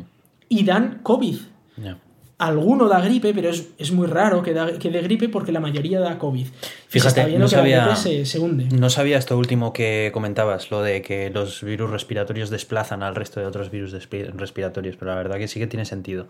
No había yo hmm. caído en ello al final, para, para, un virus, tanto respiratorio como, sobre todo los respiratorios, ¿no? porque son los que se contagian más de boca a boca, nunca mejor dicho, eh, nosotros somos como su fuente de alimento, vamos a pensarlo así, ¿no? Entonces ellos vienen a nosotros y se replican en nosotros. Es como si en el campo tienes a un montón de, un tipo de animal, ¿no? Que se reproducen entre ellos y que eh, tienen que comer de la misma comida que otros animales. Si de repente hay uno de ellos, una, de, una de las especies, que se, que se multiplica mucho más que el resto, las otras acaban quedándose sin comida y casi desaparecen las otras especies. Pero y esto ocurre en pequeñas escalas también con los También hay ocasiones en las que se puede contagiar de las dos cosas, ¿no? De hecho, eh, lo que escuchamos hace poco, ¿no? De cómo se llama el flu, no sé qué, este, que le habían puesto hasta nombre, incluso a la, al contagio de, de, COVID y de gripe simultáneamente, ¿qué tal? O sea, sí que se dan casos también en los cuales... Sí, sí, puede ocurrir, puede ocurrir, efectivamente. Y, y, hay gente que incluso se contagia de dos variantes de COVID a la vez, que ya tiene, manda huevos. También ha ocurrido el Delta y Omicron, por ejemplo, eh, se pueden combinar y una persona puede tener las dos a la vez. Flurona, sí, Flurona le han llamado. ¿No, sabías? No, no, no, no había pues enterado, pero es evidentemente posible. Tú puedes contagiarte de, dos virus a la vez. Decía, Flurona, ¿en qué consiste la doble infección de los virus de la gripe y la COVID y por qué no es tan rara? No sé qué. Es el primer artículo que acabo de encontrar, ¿eh? Busqué en Google y lo primero que me ha salido. Pero sí, no, no sé cómo. No, no, no estoy muy enterado, ¿eh? La verdad es que simplemente por lo que he escuchado. Pero de la misma manera que te puedes contagiar de COVID y de mononucleosis, ¿vale? Ahora que ahora han salido muchos artículos con lo de la mononucleosis, porque podría, podría ser la causa de la. Em, bueno, el virus de la mononucleosis puede ser la causa de la. Eh, ¿Cómo se llama? Esclerosis múltiple. ¿Ah, sí? Lo cual es curioso. Sí, sí, sí, ha salido un estudio esta misma semana que parece que la relaciona directamente. Pero bueno, en cualquier caso, em, nada, solo quería comentar eso de, de lo de la gripe. Eh, pues nada, que se reduce la cantidad de humanos a los que puede contagiar la gripe también y se reduce la cantidad, eh, bueno, se reduce la cantidad de gripe que hay, la cantidad de casos que, hay en la gripe.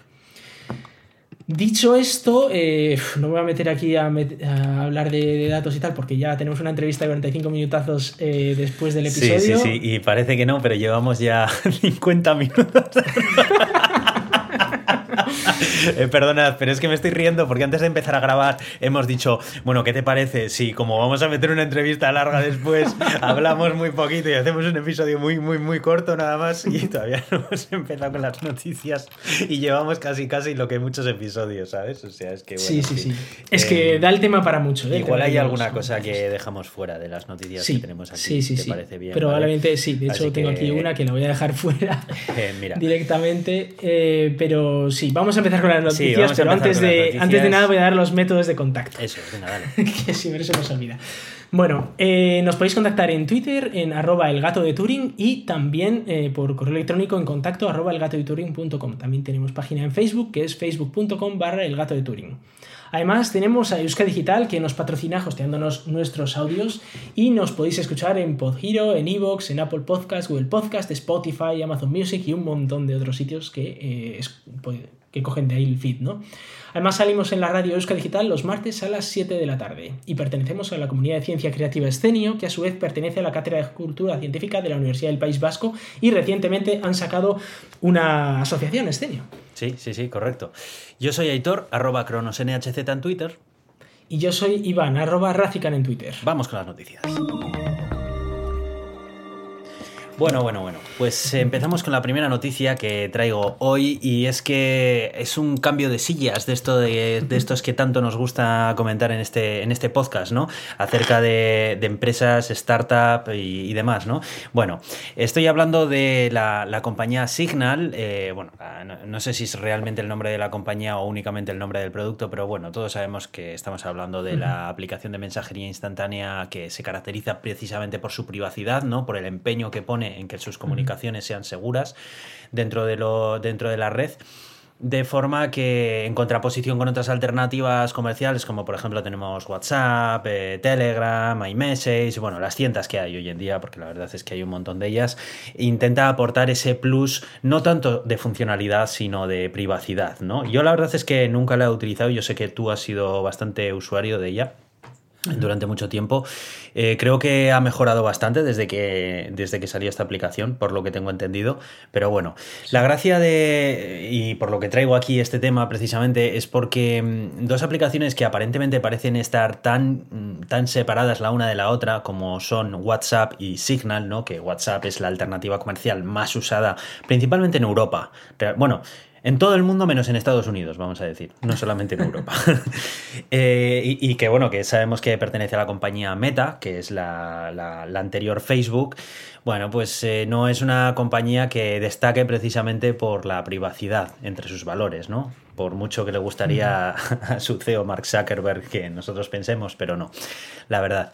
Entonces, eh, ¿qué ha ocurrido? Bueno, pues parece ser que el CEO y fundador de Signal, Moxie Marlingspike, ha anunciado que va a dejar su cargo después de casi 10 años trabajando en la compañía y el encargado de ocupar su puesto va a ser Brian Acton. Brian Acton fue el cofundador de WhatsApp junto con John Kuhn, que alguna vez hablamos acerca de los fundadores de WhatsApp, que dejó la compañía, dejó WhatsApp en 2017, cuando vino Facebook con la billetera y les puso encima de la mesa aquí la guita para comprarles la aplicación, porque recordad que antes de 2017 WhatsApp era una aplicación independiente de Facebook, no pertenecía a Facebook sino que Facebook vino y la compró.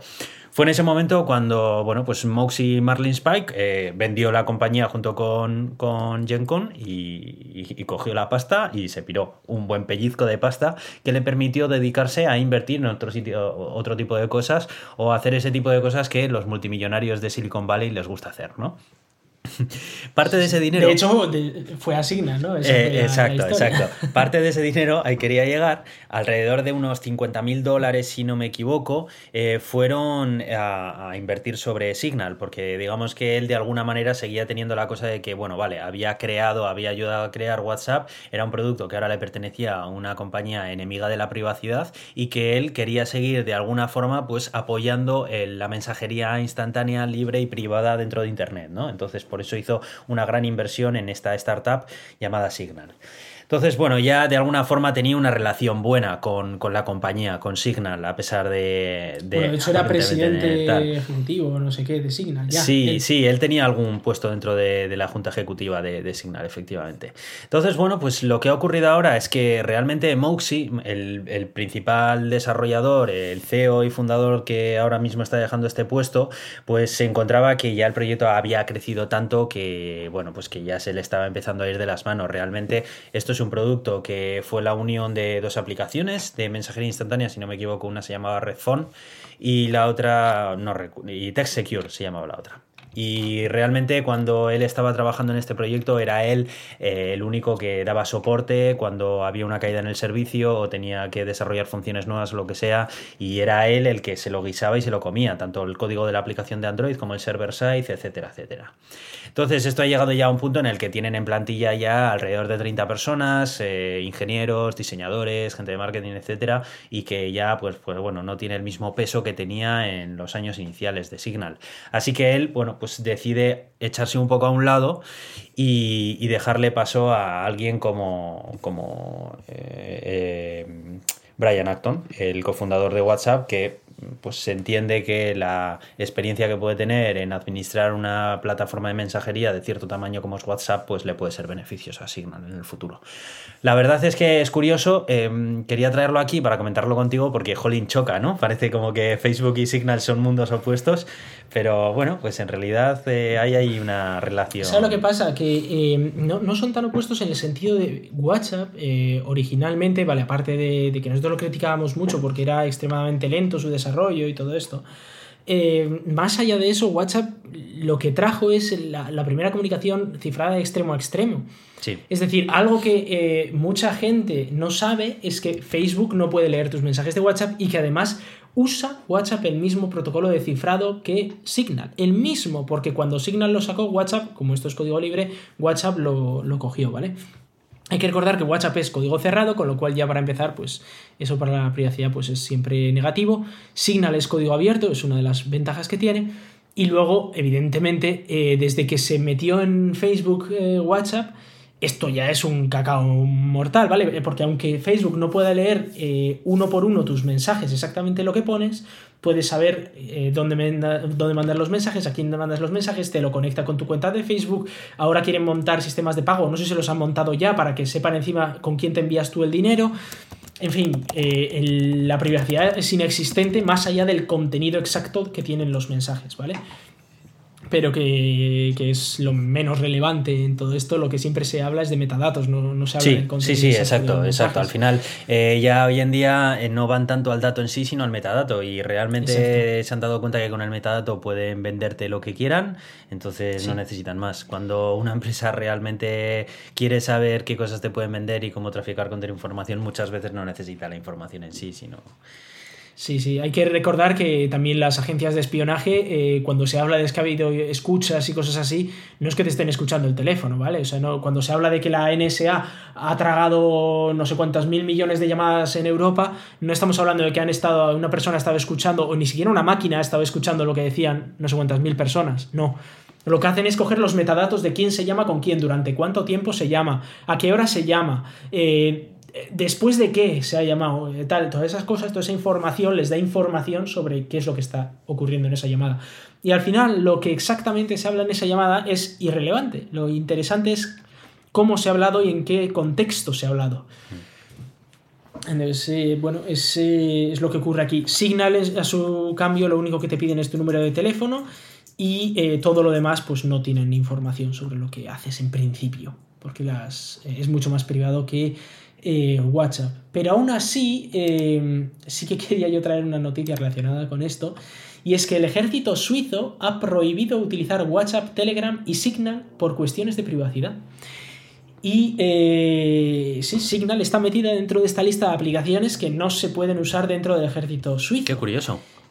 ¿Y eso por qué? bastante curioso. Bueno, tiene varias razones, ¿vale? Lo primero es que los datos por muy cifrados que estén, por muy tal, eh, no están dentro de Suiza. Y eso es uno de los requerimientos de la mayoría de empresas suizas, ¿vale? Eh, que tienen alta seguridad, como bancos, como ejército y como tal, tienen que estar los datos dentro de Suiza. Y, te voy a decir una cosa, me, parece. Me parece en parte hasta bien, porque creo que. Creo que se está perdiendo el valor a desarrollar tu propia infraestructura.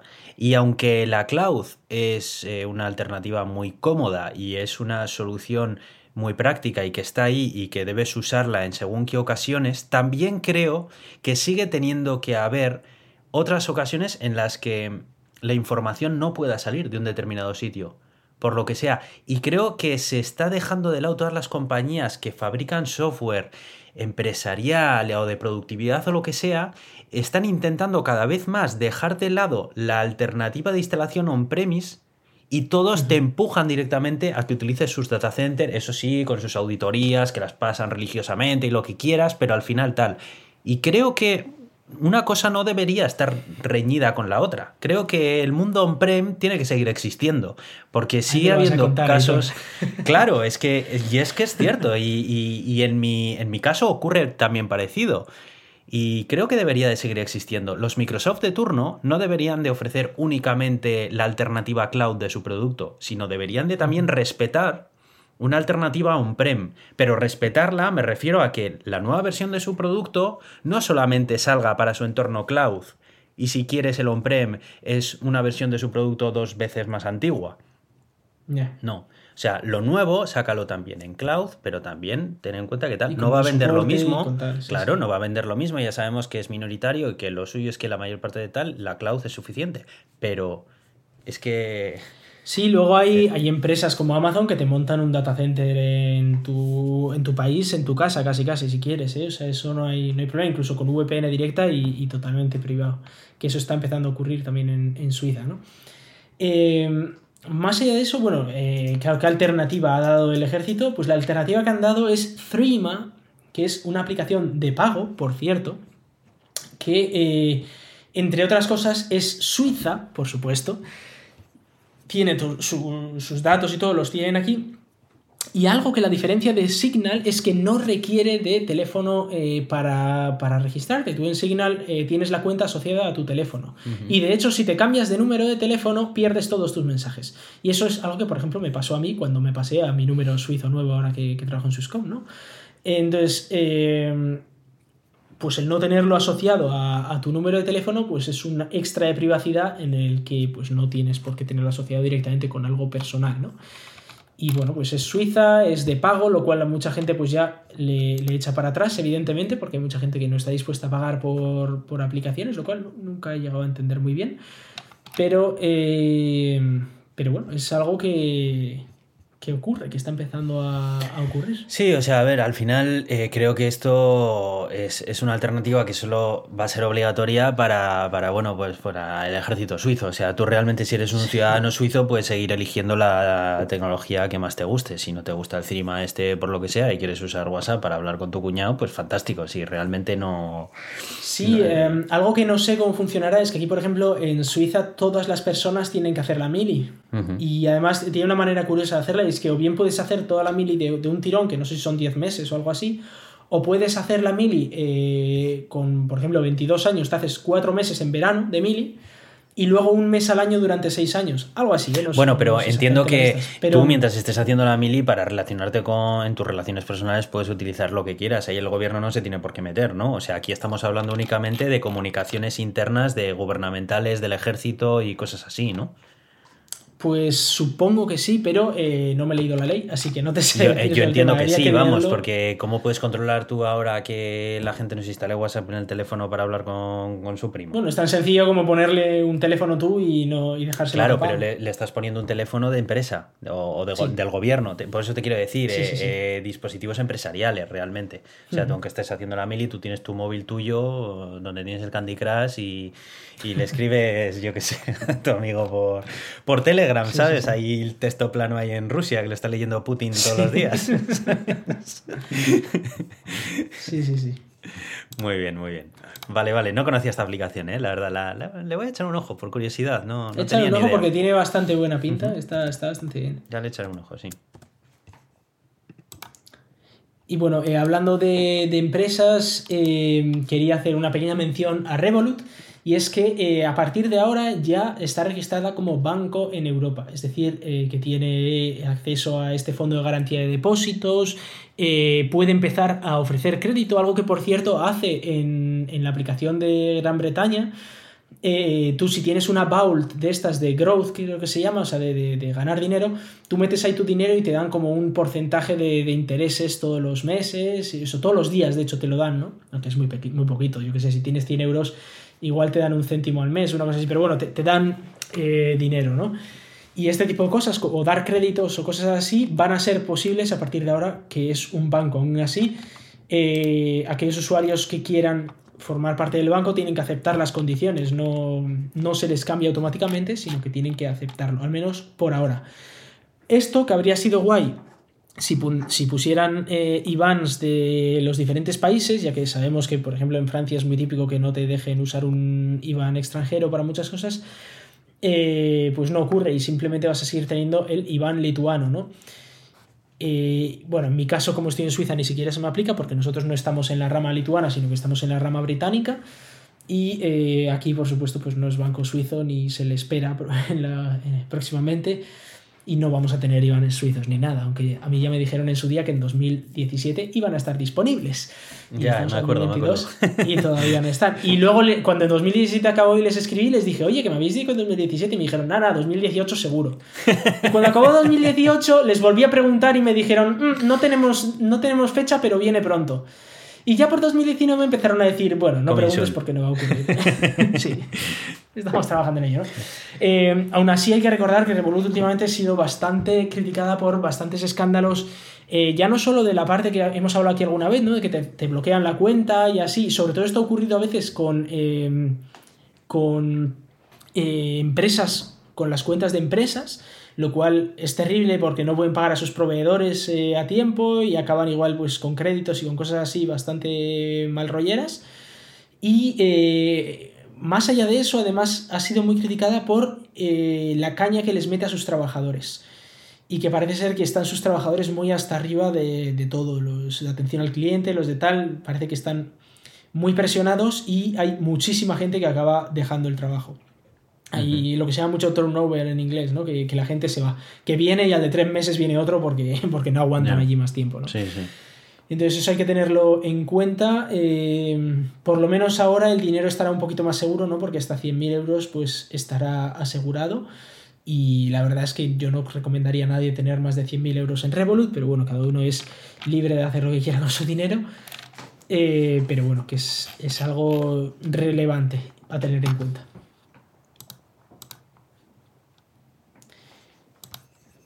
Y bueno, más allá de eso, ahora quería hablar yo de James Webb y, ya con esto vamos a acabar el episodio antes de dejaros con la entrevista.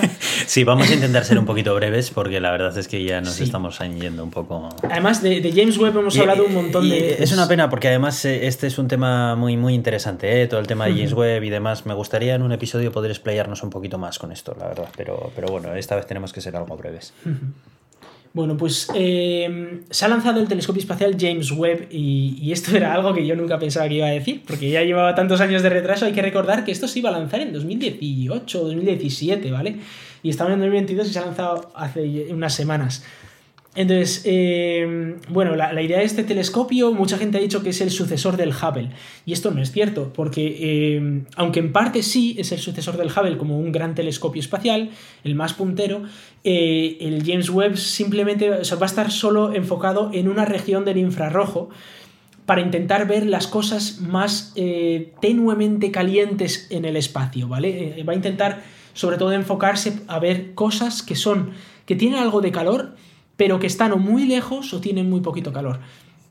Y para eso necesitas algo que esté eh, apuntando, bueno, que, vea en infrarrojo cercano y medio, que el James Webb, o sea, perdón, que el Hubble solo lo ve en el infrarrojo más cercano y el, y el Hubble ve en el visible, en el canal visible, es decir, en los colores normales y además ve también un poco del ultravioleta, mientras que el James Webb no va a ser capaz de ver en visible, o sea, los colores que tú y yo vemos, eso no lo ve el James Webb, o sea que no es un directo sucesor al, al, Hubble y se van a complementar muy bien los dos. Luego hay otros telescopios como el Spitzer y tal que, ven también otras regiones del espectro y que va a estar muy bien.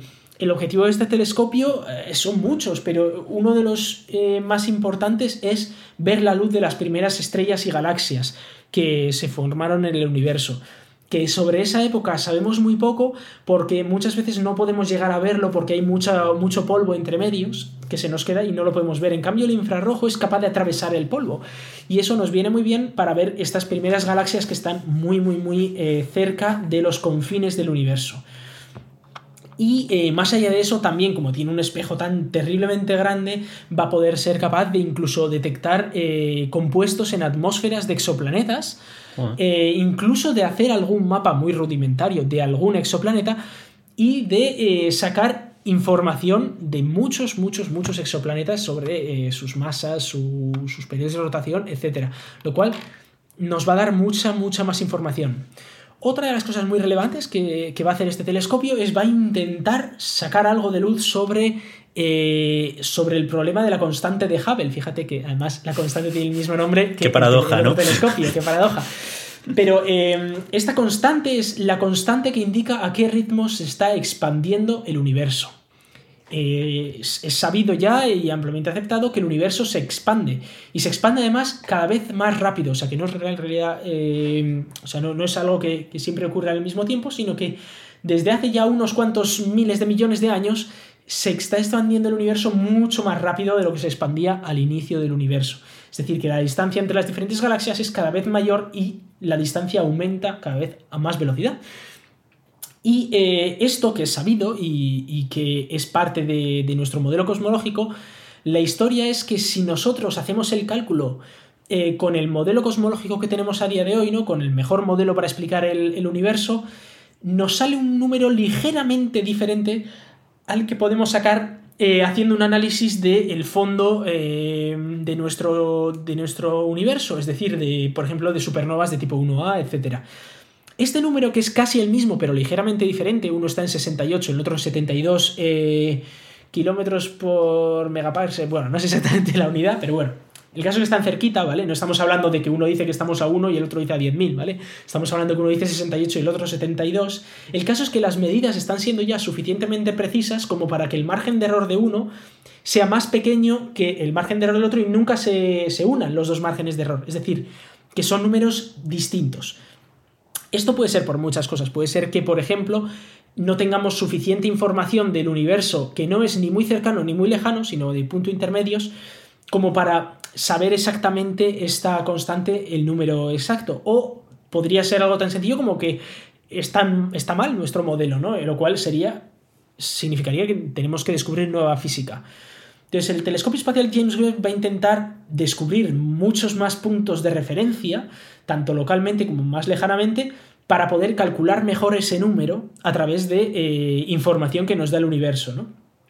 Y ver a ver si llegamos a un número de consenso y si no, ver a ver si nos falta algo de física y si el James Webb nos puede mostrar qué física nos falta por descubrir lo cual pues también estaría muy chulo, desde luego es lo que todo el mundo quiere, pero parece ser que no va a ser lo, que normalmente ocurra. Entonces, este telescopio que ha costado 10.000 millones de dólares, es una barbaridad de dinero, ¿vale? Eh, ha tardado unos 10 años básicamente en construirse y eh, por fin, después de un montonazo de retrasos, ha salido ya. Y eh, no tenemos imágenes de cómo ha sido su despliegue, que también ha ocurrido, ha acabado ya hace poquito, porque simplemente está en oscuridad y además no tiene cámaras para ver este despliegue, entonces pues tampoco hay mucho que ver. Eh, se ha desplegado, es, un despliegue muy chulo porque tiene por debajo siete capas, si, no me equivoco, de un material eh, para evitar que se caliente el espejo, porque claro, si tú quieres ver el calor de otros objetos en el universo, pero a unas temperaturas bajísimas, estamos hablando de calores cercanos al cero absoluto, pues necesitas que el propio espejo no genere calor propio. Además necesitas que esté lejos de la Tierra, de la Luna y de todo esto para que el calor de la propia Tierra no le afecte. Y además necesitas que el Sol no lo caliente. Pero claro, si usas helio, por ejemplo, para refrigerarlo, se te acaba el helio. Ya de un momento pues se te va a acabar. Entonces lo que han hecho ha sido crear un escudo térmico de un montón de capas, cada cual más fría, hasta que allá donde está el espejo del telescopio está a, no sé, como ciento y pico grados bajo cero, no sé el número ahora mismo, lo tendría por aquí, y eh, eso permite que este espejo, que además está bañado en oro, es, muy chulo, eh, y, es, está hecho por segmentos, no es una sola placa, sino que está hecho por trozos, eh, esté a la temperatura adecuada para ver todo esto. Y además tiene combustible para estar ahí al menos 20 años. Aunque lamentablemente pues no se puede ni reparar, ni recargar el combustible, ni nada, porque va a estar en una órbita a 1,5 millones de kilómetros de la Tierra. Pero bueno, eh, la noticia importante es que ya está ahí, ya se ha desplegado, parece que todos los sistemas están funcionando correctamente y ahora toca calibrarlo bien y pues probablemente a lo largo de los próximos meses recibiremos ya las primeras imágenes de este telescopio.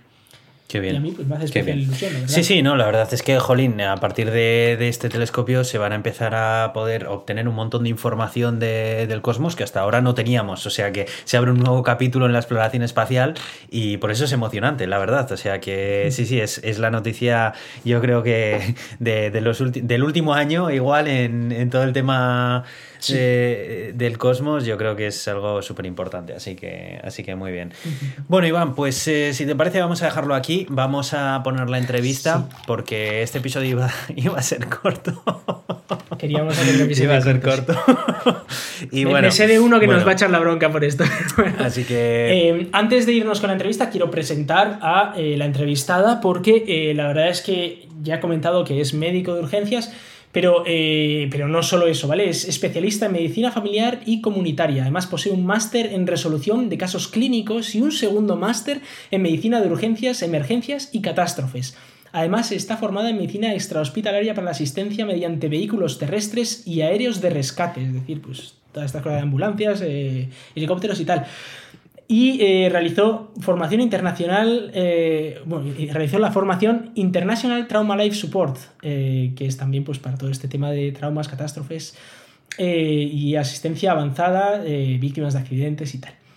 Y actualmente trabaja en urgencias en el hospital de Liria Arnau de Vilanova en Valencia y es divulgadora científica y tiene un canal de YouTube que se llama En la Puerta de Urgencias, además es compañera nuestra de escenio y eh, pues os recomiendo muchísimo eh, echar un vistazo a ese canal si os mola temas de medicinas, temas de urgencias y tal. Tiene unos cuantos vídeos de COVID que vamos a poner en el post y eh, bueno, os recomendamos que echéis un vistazo.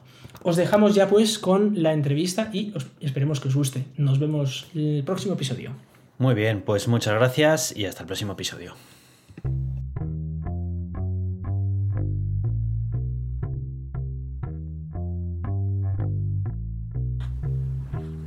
Bueno, pues eh, hoy tenemos en el gato de Turing a Paula García Notario, que es, eh, bueno, es médico de urgencias, especialidad de familia, y además tiene un, canal de YouTube que se llama En la Puerta de Urgencias. Bienvenida, Paula. Buenas tardes y muchas gracias por estar por aquí. Nada, muchas gracias a ti. Eh, bueno, como sabes, nosotros somos, bueno, no sé si sabes, pero somos informáticos, tampoco sabemos mucho de medicina, entonces cuando nos bombardean a preguntas de estas cosas no tenemos ni idea, ¿no? Entonces, bueno, a ver, sabemos pues lo, lo justo porque nos interesa, porque, porque leemos un poco cosas, pero evidentemente contar con un experto es muchísimo mejor que, intentar resolver dudas nosotros. Y en este caso, pues eh, la sexta ola no solo ha sido una ola de contagios, sino que también ha sido una ola de preguntas para nosotros que, a veces hablamos de estas cosas y además nos gusta mucho meternos con, la gente, con los antivacunas y con de todo y siempre pues ofendemos, es muy fácil ofender a todo el mundo y, a veces incluso con errores nosotros. Y frustrarte a ti mismo también, ¿eh? Ojo, porque cuando intentas pelear contra estas cosas no, no, suele salir muy bien. No, no, no. Y, a veces metemos la pata, ¿eh? porque ya me enfado y, meto la pata. también. Y me enfado más de lo que debo. Pero, pero bueno, en este caso eh, queríamos hablar de un montón de preguntas, tanto de, de algunos oyentes como de conocidos eh, nuestros de, del podcast que nos han hecho. Eh, hay algunos que son antivacunas o no, bueno, no está claro, ¿no? Porque igual no quieren vacunarse, pero simplemente pues porque tienen dudas, no porque tengan una fe ciega en que todo lo, lo vacunal es malo y tal. Entonces, porque alguien que tiene una fe ciega en algo, pues tampoco le vas a poder convencer, pero sí que nos gustaría intentar explicar a esta gente que quizás, pues por desconocimiento o porque simplemente se han informado de las fuentes incorrectas, pues ha decidido, por ejemplo, no vacunarse, o simplemente, eh, no simplemente información en general sobre, sobre todo esto. Y dado que tú trabajas en un hospital, en el ala de urgencias, eh, y llevas además toda la pandemia trabajando allí, pues nos gustaría también saber un poco tu experiencia, cómo la has vivido, qué ocurrió en la primera ola, qué ha ocurrido después, ¿no? Un poco, pues, ¿cómo lo has vivido tú desde allí? Bueno, pues fue un poco terrible al principio, ¿no? Y una gran cantidad de ansiedad y necesidad de extender la información de lo que estaba pasando. De hecho, bueno, mi canal de YouTube surgió así, surgió a raíz de una necesidad de empezar a contar cosas. Luego ya me di cuenta de que me gustaba y me gustaba explicar todo esto, aquello y, fue yendo más. Entonces, eh, lo primero de todo fue una gran incertidumbre porque no sabíamos lo que se nos venía. De hecho, las informaciones que venían de China no eran las más acertadas. Y no sabíamos muy bien qué iba a pasar, no sabíamos si nos íbamos a encontrar eh, desbordados hasta arriba si le íbamos a poder hacer frente y desde luego material pues no, había nada. Todo esto ya lo hemos oído en tantos sitios que bueno, es otra historia más. ¿no? Entonces, bueno, al principio lo vives con ansiedad, pero poco a poco el cuerpo se va adaptando y te vas adaptando a una nueva circunstancia, porque tenemos una gran resiliencia el, el ser humano afortunadamente, y al final lo interiorizas como algo, algo más del día a día. Eh, ha sido muy duro, sobre todo la primera ola, esa en la que sí que se limitó muchísimo el contacto con los pacientes, em, tener que separar a la gente de sus familias, que se quedaran solos en una habitación, morir solos, porque mucha gente murió sola durante la primera ola. Eso es algo, es una lacra que creo que llevamos los sanitarios un poquito encima, los que hemos estado ahí, que el no poder o el no haber podido ayudar de la, todo lo que nos hubiera gustado en esas situaciones, ¿no? Ahora afortunadamente no está tan así, ya el nivel de restricción, bueno, pues ha bajado un poquito en ese aspecto, pero la primera ola fue como algo, era como vivir una película de terror no, no sabías lo que, lo que estábamos, lo que estaba pasando y lo que iba a pasar, que era peor. Entonces, al menos aquí en Valencia, en mi hospital, la primera ola fue como muy de golpe, pero no fue la peor. O sea, la peor que nosotros vivimos fue la segunda y la tercera, sobre todo. Porque por mucho que ya lleváramos meses, no se había preparado, no se había acondicionado el hospital como se tenía que hacer. Allí nos empezamos a contagiar todo el mundo, yo incluida, porque no teníamos medidas de ningún tipo y tampoco había empezado la vacunación. Y ahí fue donde nosotros, ya te comento que es el hospital de Giria, es un hospital un poquito más aparte, porque sí que en la primera ola en Valencia Capital sí que hubo más saturación que la que tuvimos nosotros, pero allí fue cuando nosotros lo sentimos de verdad, que ya se nos desbordó la UCI, se desbordó todo, ¿no? Afortunadamente a partir de la tercera ola fue cuando empezaron las vacunas y las cosas se han podido contener un poquito más aunque es cierto que ahora mismo estamos hasta arriba de casos. No, y ahora luego entraremos en esto, en el tema de letalidad y todas estas cosas, sino porque la transmisión que se está produciendo ahora mismo es mm, brutal. O sea, eh, probablemente estemos ante una de las variantes, bueno, uno de los virus más transmisibles de la historia, que ya ha superado al sarampión, que hasta ahora era el más transmisible. Sí, sí, no, la verdad es que no me puedo imaginar. Eh, en alguna ocasión he escuchado testimonios parecidos, ¿no? Y, contrasta mucho con algunas ideas que tienen algunos de que los hospitales han estado vacíos todo este tiempo y de que era todo un, gran engaño, ¿no? Eh, esto que te lo digan a ti que has estado ahí. Sí, iba a decir, no, pues bueno, yo eso lo he vivido mucho con el tema de los vídeos de YouTube porque a cada vídeo que subía nuevos negacionistas se me añadían, ¿no? Y es como que además mm, buscan el linchamiento y no puedes discutir contra ellos. Y, lo de que te acusen que te están pagando, de que todo es mentira y te lo estás inventando, es como, es que no sé de dónde han podido sacar eso. O sea, ojalá, ¿sabes? Ojalá me estuvieran pagando un extra por esto y ojalá fuera todo mentira, ¿sabes? Porque posiblemente más que nosotros los que estamos ahí, no poca gente está más harta que nosotros. Sí, sí, sí. Y además es esta idea de que parece que no acaba y tal, no, y nuevas olas y tal, es, tremendo. Y la sensación de que todavía le queda, claro. A ver, yo... Es cierto que ahora con esta última variante, que luego entraremos un poquito más en esto, podemos empezar a plantear de que puede ser el principio del fin, pues a lo mejor, porque estamos ante una variante que está afectando menos gracias a las vacunas. Pues esto es así. Porque a los no vacunados les sigue haciendo una reacción bastante importante. Ojo que a los vacunados también, pero por proporción.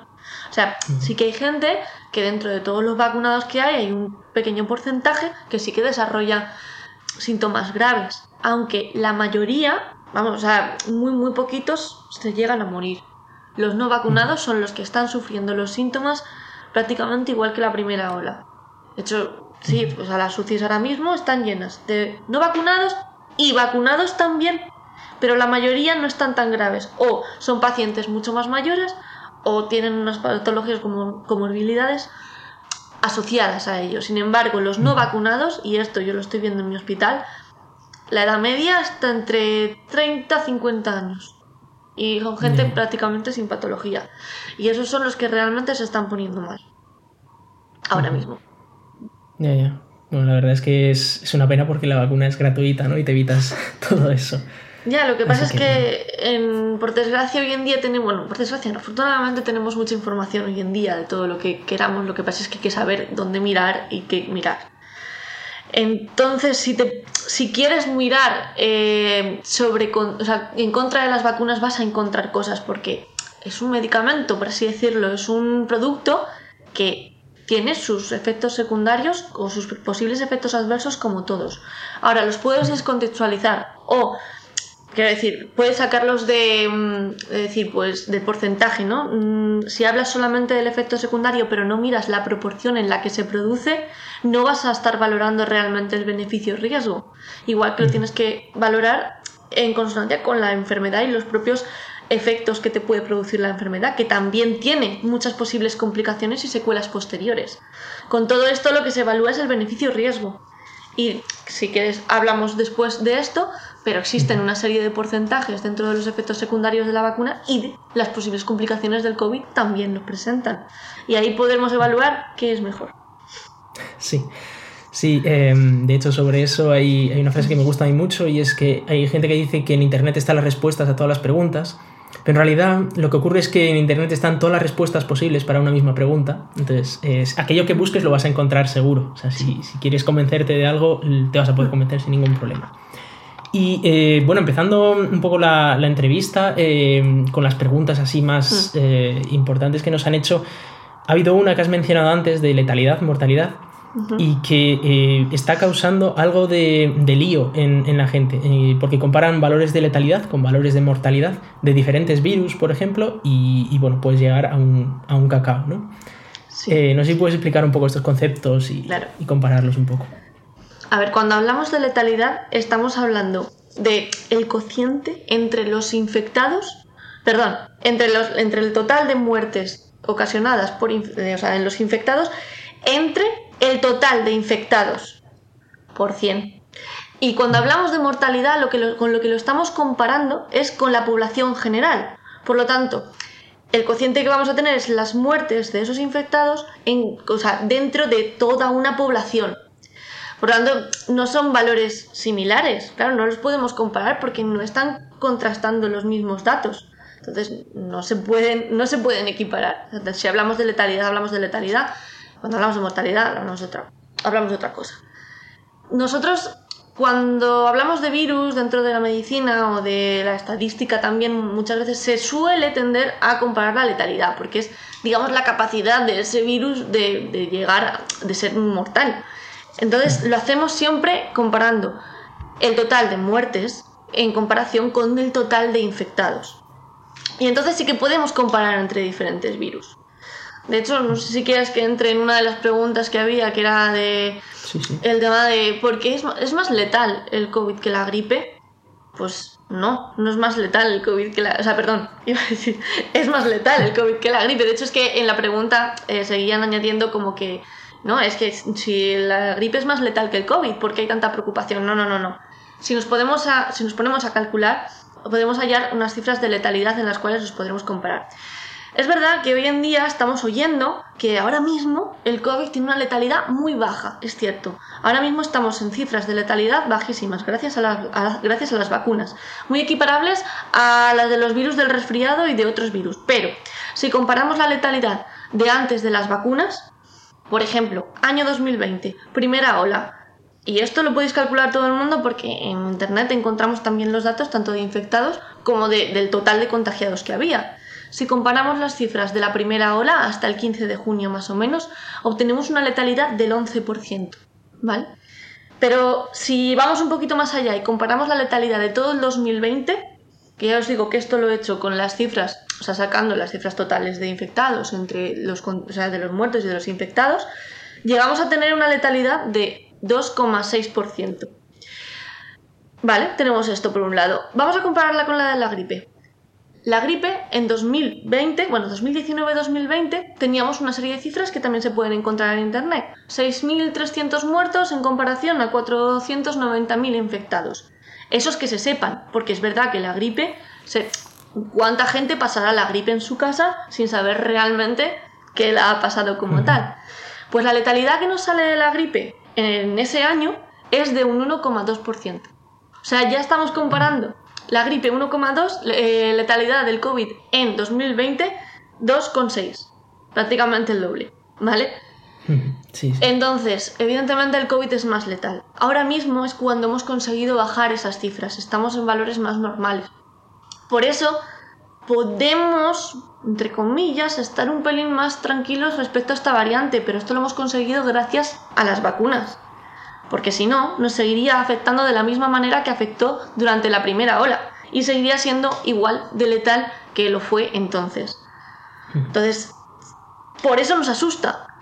¿Y por qué ahora mismo entonces si es tan letal nos preocupa? O perdón, si no es tan letal nos preocupa con la variante Omicron, pues nos preocupa porque la transmisibilidad es bestial. Estamos ante un virus que, como os he comentado antes, puede ser el virus más transmisible de la historia. Esto se mira eh, con un valor de los virus que se llama el R0. El R0 es como, digamos, la media a la que una persona puede llegar, o sea, la media de personas a la que una persona puede contagiar.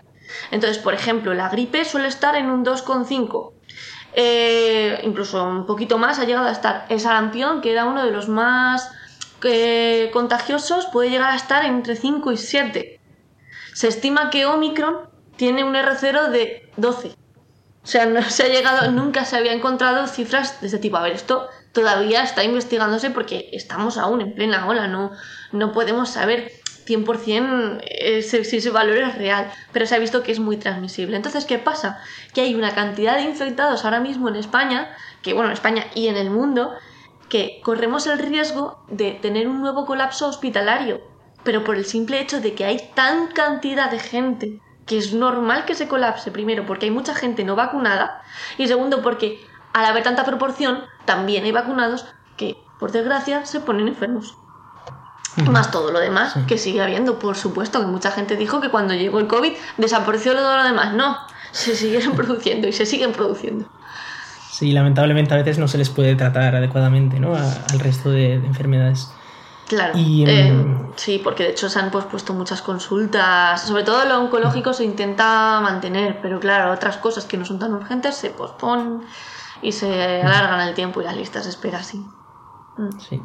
El tema este de la letalidad y mortalidad, para ponerlo quizás un poco en perspectiva, em, un virus que también se hizo famoso hace unos años, como el ébola, por ejemplo, es mucho más letal que la COVID, evidentemente. Ese tiene letalidad eh, altísimas. Como pero en cambio, 50% o algo así, es más o menos. Es decir, que si lo coges, uno de cada dos sobrevives que no. Mm, sí, sí, es así. Mm. En cambio, la mortalidad del ébola en España es ridícula, es cero, prácticamente. No hay porque creo que murió uno porque lo trajeron, lo trajeron y tal, pero bueno, entonces ahí es cuando no podemos comparar mortalidades de virus. Claro, el, el ébola es un peligro para España, no, porque no hay transmisibilidad, con lo cual pues no hay, no hay un peligro. En cambio el COVID, aunque sea muchísimo menos letal, pues es muy peligroso porque hay tanta gente que lo tiene que al final hay, hay alguno que, lo pasa muy mal, efectivamente.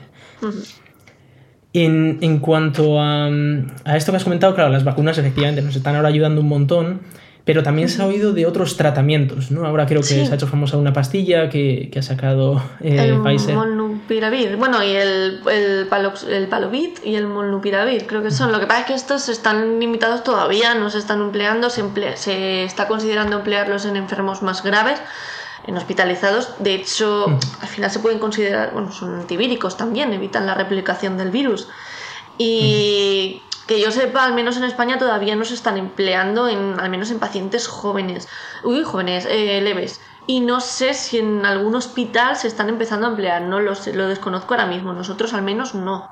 Sí que, por ejemplo, se seguía utilizando el Remdesivir, que en una serie de pacientes más graves que no llegan, no los que están intubados, ¿vale? Pero los que previamente ya necesitan oxígeno y todo esto, sí que se ha demostrado que pueda ser una ayuda y ese tratamiento se sigue manteniendo, así como la dexametasona, por ejemplo. ¿Por qué? Porque, bueno, son, eh, son antivirales los que hemos dicho, pero por ejemplo la dexametasona o otro tipo de tratamientos como los anticuerpos monoclonales que se llaman, eh, son mm, fármacos que también luchan contra la inflamación.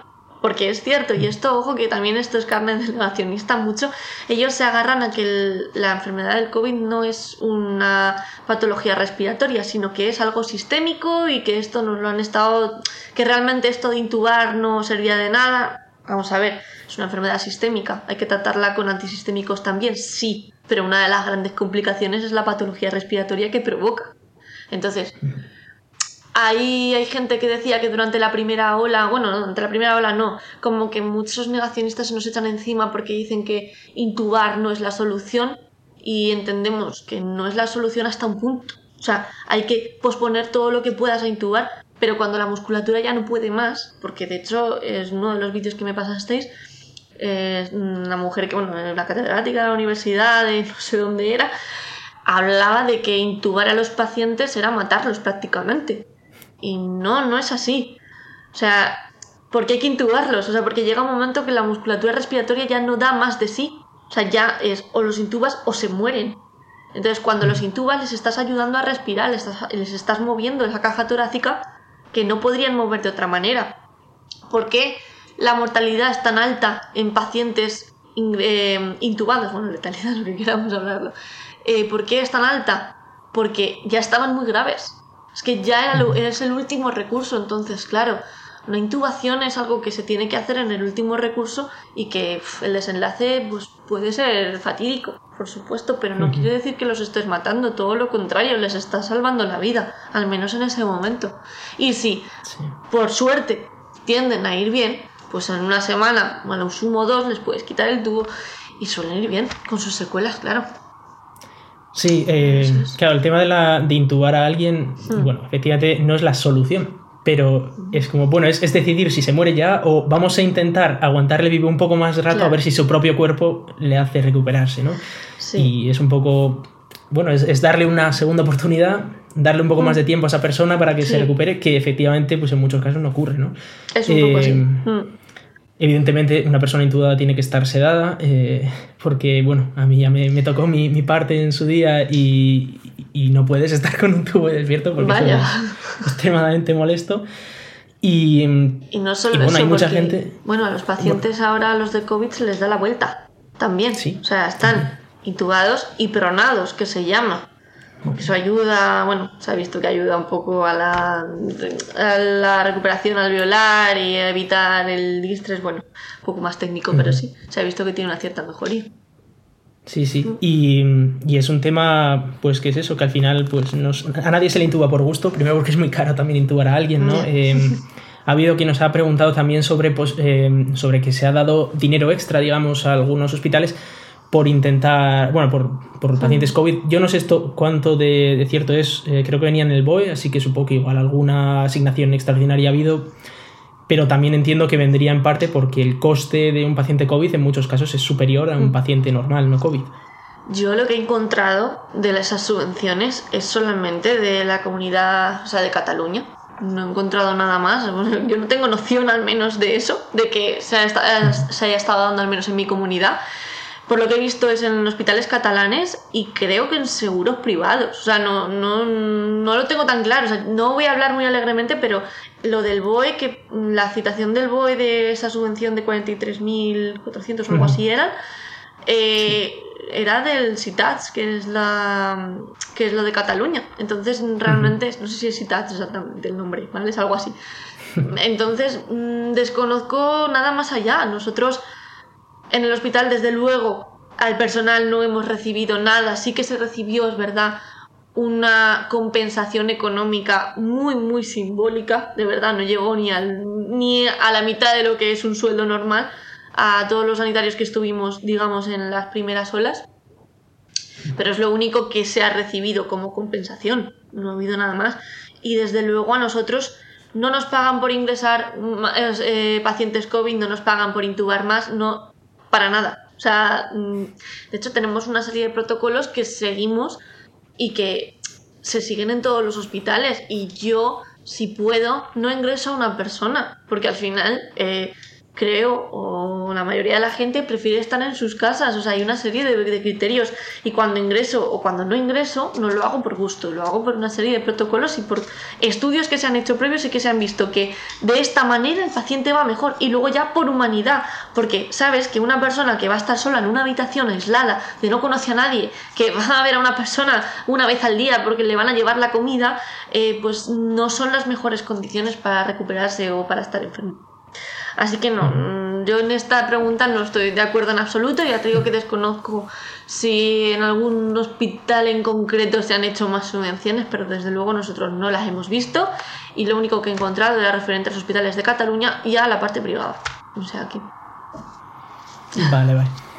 Pues eh, seguimos un poco con, esto. Eh, estamos hablando de que también, eh, bueno, toda esta gente que se le ingresa con COVID o que fallece con COVID, no, tenemos test que sean 100% fiables ¿no? en, esto y que es posible que haya algún falso positivo, algún falso negativo, alguien que se muera eh, teniendo COVID y que no haya sido COVID la causa principal de su muerte, etc. Eh, ¿Es esto, son este tipo de gente la mayoría o es simplemente algún caso anecdótico, bueno, digamos, un porcentaje mínimo? Bueno, a ver, para empezar, falsos positivos hay muy poquitos. Primero porque todos los pacientes hospitalizados, generalmente pues que son la mayoría de los que se mueren, hay gente que se muere en domicilio, pues sí, pero no es lo habitual. Entonces, en la primera ola sí ocurrió, pero al menos ahora mismo la mayoría de la gente que no son pacientes muy terminales, muy mayores, que están en su casa y no se mueven de allí, mueren en el hospital, y a todos los pacientes que ingresan al hospital se les realiza una PCR. Las PCR son una de las pruebas más sensibles que tenemos, perdón, sensibles y específicas, porque es que son dos conceptos un poquito que pueden dar a confusión, que encontramos hoy en día para diagnosticar el COVID. De hecho, la mayoría de los test de PCR que se están empleando ahora mismo tienen un 100% de especificidad. Esto quiere decir que prácticamente si eres positivo, o sea, eres al 100% positivo. O sea, los falsos positivos no se dan tanto, ¿vale? A ver, aquí podríamos explicar lo que es un concepto, cada concepto, por ejemplo. Lo voy a intentar explicar para si la gente lo puede entender un poquito mejor. Pero, a ver, la sensibilidad, tenemos dos cosas, sensibilidad y especificidad. Entonces, la sensibilidad es, digamos, la probabilidad de que un paciente enfermo dé realmente como que está enfermo. En ese caso, lo que vas a detectar son todos los enfermos, ¿vale? Y posiblemente algunos de los que está sano puede que también se te cuele, ¿vale? Pero estás detectando todos los enfermos. Por tanto, ahí cuando un test es sensible, sí que puede haber falsos positivos. Pero esto se compensa con la especificidad, que aquí es la probabilidad de que un paciente sano sea verdaderamente sano. Entonces, como estás cogiendo tantos sanos, se te puede colar algún, algún paciente que realmente sea positivo y de negativo, ¿vale? Hablamos de que entonces, cuando un test es muy específico, lo que tendremos serán falsos negativos. Es decir, que pues a que alguno de los negativos realmente sea positivo y eso es lo que estamos viendo también con los test de antígenos y con la PCR. Pero no vas a tener falsos positivos prácticamente. ¿Qué pasa? Que tanto los test de PCR como los, los test de antígenos tienen una especificidad muy muy alta. Son muy específicos. Una sensibilidad también un pelín baja, o sea, perdón, un pelín alta pero más bajita. Entre un 90% o un 95%. ¿Qué pasa? Pero la especificidad casi al 100% en los dos más en PCRs, en antígenos un poquitín 97-98%. ¿Qué te quiere decir esto? Pues que si eres positivo, prácticamente puedes estar seguro de que eres positivo. Si eres negativo, no tanto. ¿Vale? Igual que los más con los test de antígenos te va a dar más dudas, porque son menos sensibles. Pero si tienes un positivo, es prácticamente seguro que es un verdadero positivo. Eso entonces, con el tema de las PCRs, como se hacen a todos los hospitalizados, que son muchísimo más específicas, es muy raro que no sepamos cuando un paciente que ha fallecido o que tiene otra enfermedad también tenga COVID. Puedes morir teniendo COVID y no ser la causa de la muerte, que eso ha ocurrido, y no se certifican esos pacientes como... O sea, se, no contabiliza como que la causa de la muerte es un COVID. Tú cuando firmas un certificado tienes que poner la causa de la muerte. Puedes tener algo asociado, sí, pero a lo mejor no es eso. Lo que pasa es que también se han visto muchos efectos secundarios, como por ejemplo ictus en los pacientes con coronavirus, pues que claro, directamente el COVID da ictus. Pues es que seguramente sea un efecto secundario. Y pacientes que no que hayan muerto por otra cosa y no se sepa que han muerto por COVID, pues a lo mejor en casa. Pero ya te digo yo que en los hospitales se cazan casi todos. De hecho, ¿cuántos pacientes habremos ingresado por otras cosas, de yo que sé, algo quirúrgico que operarlos de una apendicitis y al hacerles la PCR, pues den positivo? Pero la apendicitis no es por el COVID, pero también está ahí. Entonces, pues eso.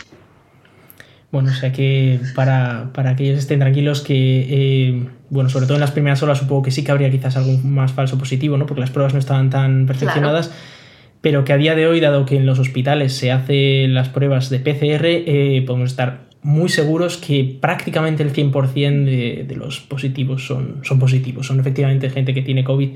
Y luego lo que comentas, ¿no? Que si alguien eh, muere con COVID, pero muere de otra cosa, pues yo que sé, se sangra de una pierna, pues que no va a contar como, eh, como muerte por COVID, ¿no? No, claro. Dependiendo de lo que sea la cosa. Sí, sí, o sea que bueno, los, los números, digamos que ahora mismo los números que están saliendo en las estadísticas sobre todo a día de hoy, ya son muy realistas. Eh, porque ya se hacen bien todas las pruebas ¿no? y se están siguiendo los, protocolos correctos. Yo, hoy en día, por ejemplo, tenemos un. O sea, hay un caso más cercano de un paciente con una pancreatitis que, que, está en la UCI, que está grave, y realmente es por la pancreatitis y ha dado positivo en COVID. Pero no es el COVID la causa, la causa es la pancreatitis que tiene.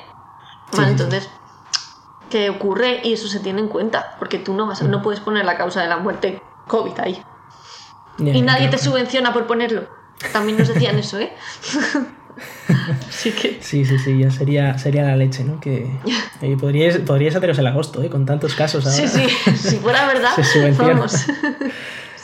Bueno, y eh, tenemos alguna pregunta más, aunque es verdad que se nos está un poco yendo el tiempo, pero bueno, eh, creo que es importante hablar de, esto para, para, alejar un poco las dudas. Y eh, queríamos hablar de efectos secundarios. Antes has comentado que las vacunas, como todos los medicamentos, tienen efectos secundarios. Eh, esto es también interesante eh, reseñar porque si os dicen que un medicamento no tiene ningún efecto secundario es porque probablemente no tenga ningún efecto primario también. Eh, estamos hablando de cosas como homeopatía o así, ¿no? que se venden. Esto no tiene efecto secundario, de cara porque no, no tiene efecto primario. Entonces, bueno, todos los medicamentos tienen efectos secundarios. Evidentemente, las farmacéuticas y los, los profesionales intentan reducir esos efectos secundarios o también saber cuáles van a ser para intentar tratarlos. Y eh, por supuesto la COVID no es solo eh, eso de que pues, nos da un catarro y igual nos ahogamos, sino que tiene efectos secundarios también, como has hablado tú ahora de los ictus, pero tiene otros también. Y, bueno, eh, lo que quería hacer era compararlos un poco para saber si es más arriesgado ponerse una vacuna. se hablaba de que quizás cuanto más joven eres, como el riesgo para la COVID es menor, pues el, beneficio riesgo es menor, ¿no? Pero hay que mirarlo un poco con números porque hay que saber exactamente cómo está eso. A ver, Em, las secuelas del COVID se producen tanto en pacientes ancianos como en pacientes jóvenes.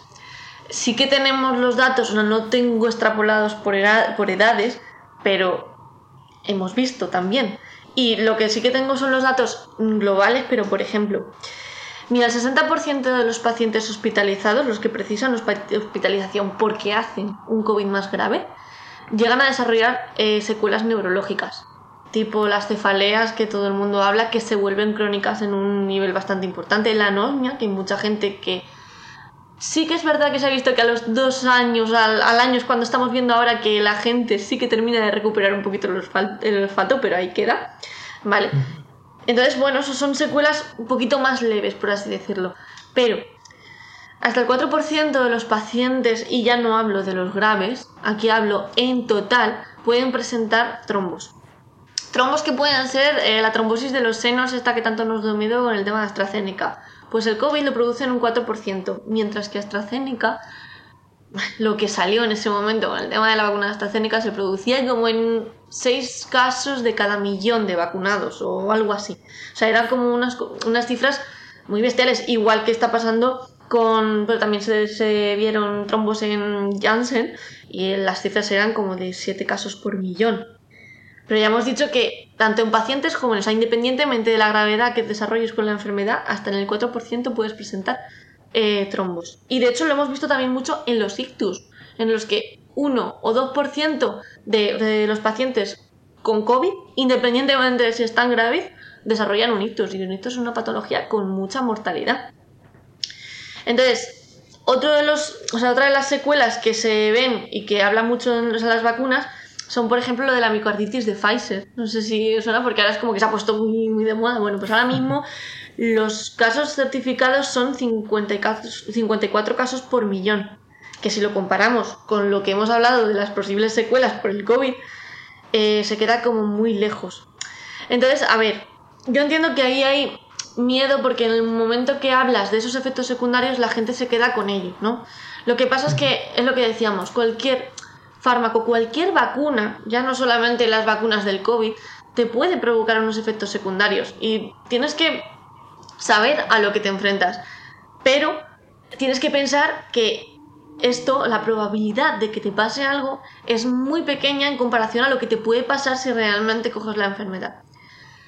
El tema de los efectos secundarios es algo que creo que nunca nos han contado cuando te hacías una vacuna, cuando, o sea, cuando tenías que tomar un fármaco, lo que sea, pero cualquier fármaco que tengas puedes cogerlo y vas a ver que hay una gran cantidad de efectos secundarios que se pueden producir. Ahora bien, cuando lo comparamos con la propia enfermedad en sí, vemos que las cifras son tan improbables de que pasen que el beneficio de vacunarte supera con creces el riesgo de pasar la enfermedad. Entonces, eh, bueno, podemos seguir hablando de porcentajes, por ejemplo, el Guillain-Barré, que también es un efecto asociado a las vacunas, ya no solamente a la del COVID, también se asocia a la influenza, es un síndrome neurológico en el que digamos que vas perdiendo la, fuerza y está en uno o dos casos por millón, pero ojo porque no solamente se lo producen las vacunas, el COVID mismamente también produce casos de Guillain-Barré, por lo tanto, mm, aquí es como... Te, o sea, te vacunas, probablemente tengas menos probabilidades de desarrollarlo que si haces un COVID y lo haces posteriormente. Entonces, eh, tenemos que saber que pueden producirse, sí, y yo creo que está bien reportarlos y hablamos de los efectos graves. Evidentemente, hay reacciones adversas de las vacunas, como alergias, como eh, cuando haces una propia reacción por, con fiebre, eh, inflamación de los ganglios, todo esto existe, pero son reacciones más leves y que desde luego se reportan. Se intentan reportar la mayoría, aunque es cierto que no siempre se reportan tantas como a lo mejor habría que reportarse. Y hablo de las leves. Las graves prácticamente están reportadas y son las cifras que más o menos he manejado. Entonces, cuando las comparas con las posibles secuelas del coronavirus, se quedan como lejísimos. O sea, te compensa muchísimo ponerte una vacuna. Luego, evidentemente, cada uno es libre de riesgo. Hmm. Sí, sí, claro. Pero es reducir tu propio riesgo, ¿no? Es, eh, si te contagias, el riesgo evidentemente es mucho mayor. Hmm. Que luego eh, he visto casos también que decía, oye, bueno, a mí es que yo simplemente tuve un catarro. Entonces, ¿por qué tú tienes miedo, ¿no? Y tú te pones vacunas. Y digo, bueno, a, ver, a mí déjame tranquilo, porque, claro, eh, efectivamente, para la COVID hemos hablado, ¿no? De que la, la, letalidad anda alrededor del 2 y pico por ciento ahora, ¿no? Con las vacunas. Y eso significa que si la pillas el COVID es casi seguro que no vas a morir para la mayoría de la gente, pero eso no significa que no puedas ser tú el que le toque. Pero ahora, por ejemplo, lo estamos viendo, hay una gran cantidad de vacunados y la inmensa mayoría de los vacunados lo están pasando como un resfriado sin más. Mientras que los vacunados son los que, incluso en pacientes jóvenes, lo están pasando mal, lo están pasando como la primera ola. O sea, y tenemos muchos pacientes jóvenes que están así. Entonces, aquí es cuando dices, vamos a ver, Mm, las vacunas están para algo, están funcionando. Ahora mismo la gente vacunada prácticamente no presenta síntomas. Y estamos consiguiendo que se frene en parte toda esta pandemia porque nos estamos vacunando. Y estamos asumiendo, o sea, estamos confiando en la ciencia, por así decirlo, porque eh, nos están dando la solución a salir de esta crisis. Entonces, hay que vacunarse como lo hemos hecho durante los últimos 100 años, porque las vacunas, bueno, se han ido implementando en los últimos 100 años. Y hoy en día hay antivacunas porque tenemos vacunas. Porque antes, o sea, si no, no estaríamos aquí. Y de hecho, vete a los países subdesarrollados donde en el momento que les dan la posibilidad de poder vacunarse, todos lo cogen como pues como lo que es, es que es lo que nos ha permitido llegar a ser como estamos hoy, una sociedad libre prácticamente de enfermedades contagiosas, al menos respiratorias. Sí, digamos que mm, al ser países más privilegiados tenemos el privilegio de ser antivacunas, ¿no? De, poder decir que no a algo que es evidentemente mejor para nosotros. Claro, claro, es como ¿cuántos, cuántos países que no se encuentran en nuestro nivel económico querrían poder disponer de esto. ¿Cuánta gente, si se lo das, lo cogería pero con los ojos cerrados? Entonces, vamos a ver, es algo que se ha demostrado que, que ha funcionado, que las probabilidades de que te pase algo son ínfimas que hay que vacunarse. Los efectos secundarios y las secuelas del coronavirus, de hecho tengo, tengo vídeos explicando lo que son las secuelas del coronavirus, son algo grave y mucha gente lo está arrastrando prácticamente de por vida. El tema de la fibrosis pulmonar que es algo ocasionado por cuando has desarrollado un COVID más grave, con falta de aire, que recordamos que durante la primera ola era uno de los síntomas más principales que se producía también en pacientes jóvenes, al final desarrollas una fibrosis pulmonar que no te deja volver a ser la misma persona que eras antes. Ya te fatigas con todo. Hay gente que está necesitando oxígeno en casa durante muchos meses. Y no estoy hablando de abuelos de 90 años. Hablo de gente muchísimo más joven. Entonces, eh, sabes que si desarrollas un COVID que vayas a precisar una hospitalización, entre el 50 y el 60% de esas personas van a desarrollar una secuela. ¿Cuál? no sabemos, pero seguro. Hmm. Y también hay gente leve, o sea, el tema de los tromos lo hemos, yo lo he vivido cercano a mí. O sea, gente de mi edad que ha desarrollado tromos a raíz del COVID. Pues sí, y algunos son súbitos y letales al momento. Entonces... No, no, es, eh, es definitivamente peligroso. Eh, lo que pasa es que las vacunas dan pie a mucho bulo. Mm. Y, de hecho, eh, yo he visto en la misma persona que, no le gustan las vacunas dos ideas. La primera de que no se saben los efectos a largo plazo de las vacunas. Y a largo plazo estamos hablando de, yo qué sé, 10 años. Evidentemente en 10 años no sabemos esto exactamente qué es lo que puede causar, pero también puedes tener indicios de que te puedan indicar una cosa u otra.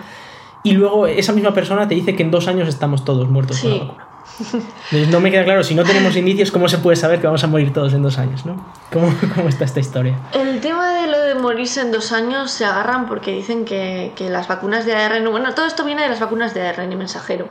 Digamos que las vacunas de ARN mensajero se han empezado a utilizar ahora con el COVID, ¿no? Han sido los, los ensayos más grandes llevados a cabo y en un tiempo récord, desde luego pero no, es, no se ha empezado a investigar con esto ahora. Realmente llevamos décadas investigando con este tipo de vacunas. Ya se ha estado investigando una vacuna para el ébola con esto, incluso para el VIH también, para el Zika, para la gripe, todo con eh, las vacunas de RNA mensajero. ¿Por qué no se habían llevado a cabo? Bueno, pues no se habían llevado a cabo porque la molécula del ARN mensajero es una molécula muy inestable, que necesita unas condiciones como muy extremas para mantenerse, que no se habían llegado a desarrollar hasta ahora. Realmente lo que se ha descubierto ahora ha sido la forma de transportar y de mantener esas, esas eh, vacunas y además de poder inocularlas en el cuerpo para que lleguen a las células determinadas y puedan, eh, digamos, hacer su función. Eso ha sido lo que más se ha desarrollado, pero la fase preclínica del ARN mensajero ya estaba hecha. O sea, no es algo que se haya hecho en estos dos últimos años, no, esto llevaba ya décadas. Esto ya se ha, implantado en ratones de laboratorio y en animales en laboratorio, ya se había estudiado. Esto ya estaba avanzado. Entonces, esto es algo que, que los negacionistas dicen como que esa fase no se ha hecho. No, no, sí que se ha hecho. Lo que pasa es que se ha utilizado todos los datos que ya había. De hecho, también estaba, esta misma fase también existía con la vacuna del coronavirus del COVSARS tipo 1 cuando salió este virus también hubo miedo de que se desarrollara una pandemia y se empezó a eh, buscar una vacuna con ARN mensajero, donde se hizo esa fase preclínica que no se llegó a hacer a cabo porque ese coronavirus no se llegó a, no se a expandir. Entonces, a expandir. Entonces, pues si no hubiéramos estado en la misma situación.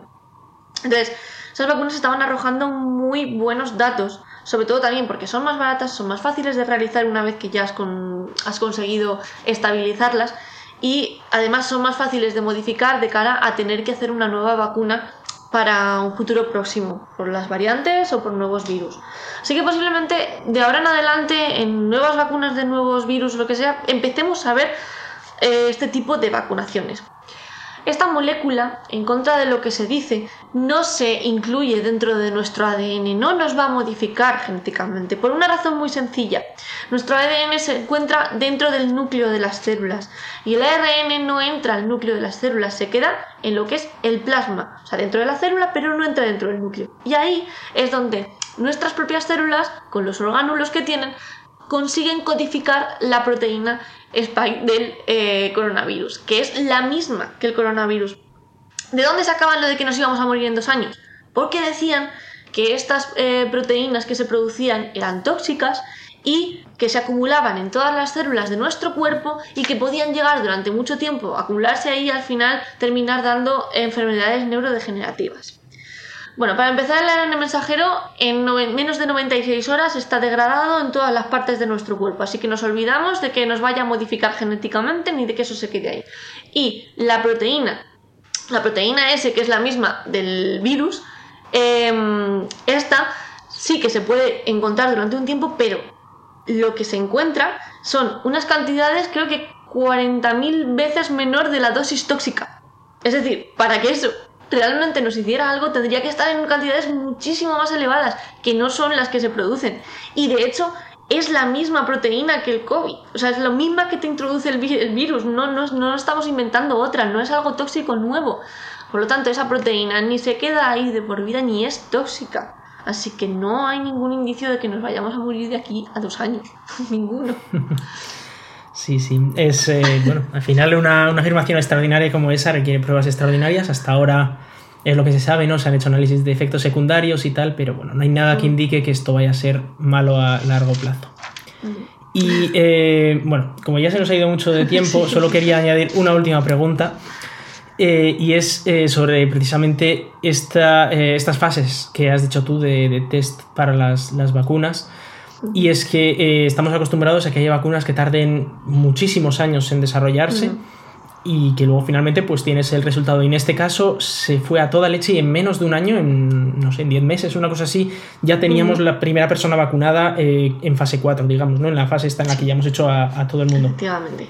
Y, y, aquí la duda es, ¿se han hecho todas las fases correctamente? ¿Se han comprobado todos los resultados? ¿Se ha dado tiempo a que se revise todo bien? ¿O se ha hecho todo deprisa y corriendo?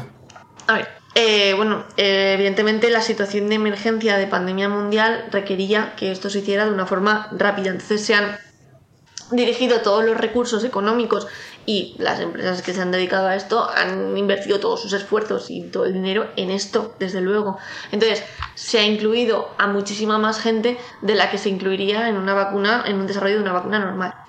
Hay que tener por, un, por, otro lado que ya teníamos las fases preclínicas prácticamente hechas con las vacunas anteriores y que la fase, las otras fases que ya serían las de ensayos sí que se han llevado a cabo. De hecho, se han llevado a cabo con más gente de la que habitualmente se hace con vacunas normales.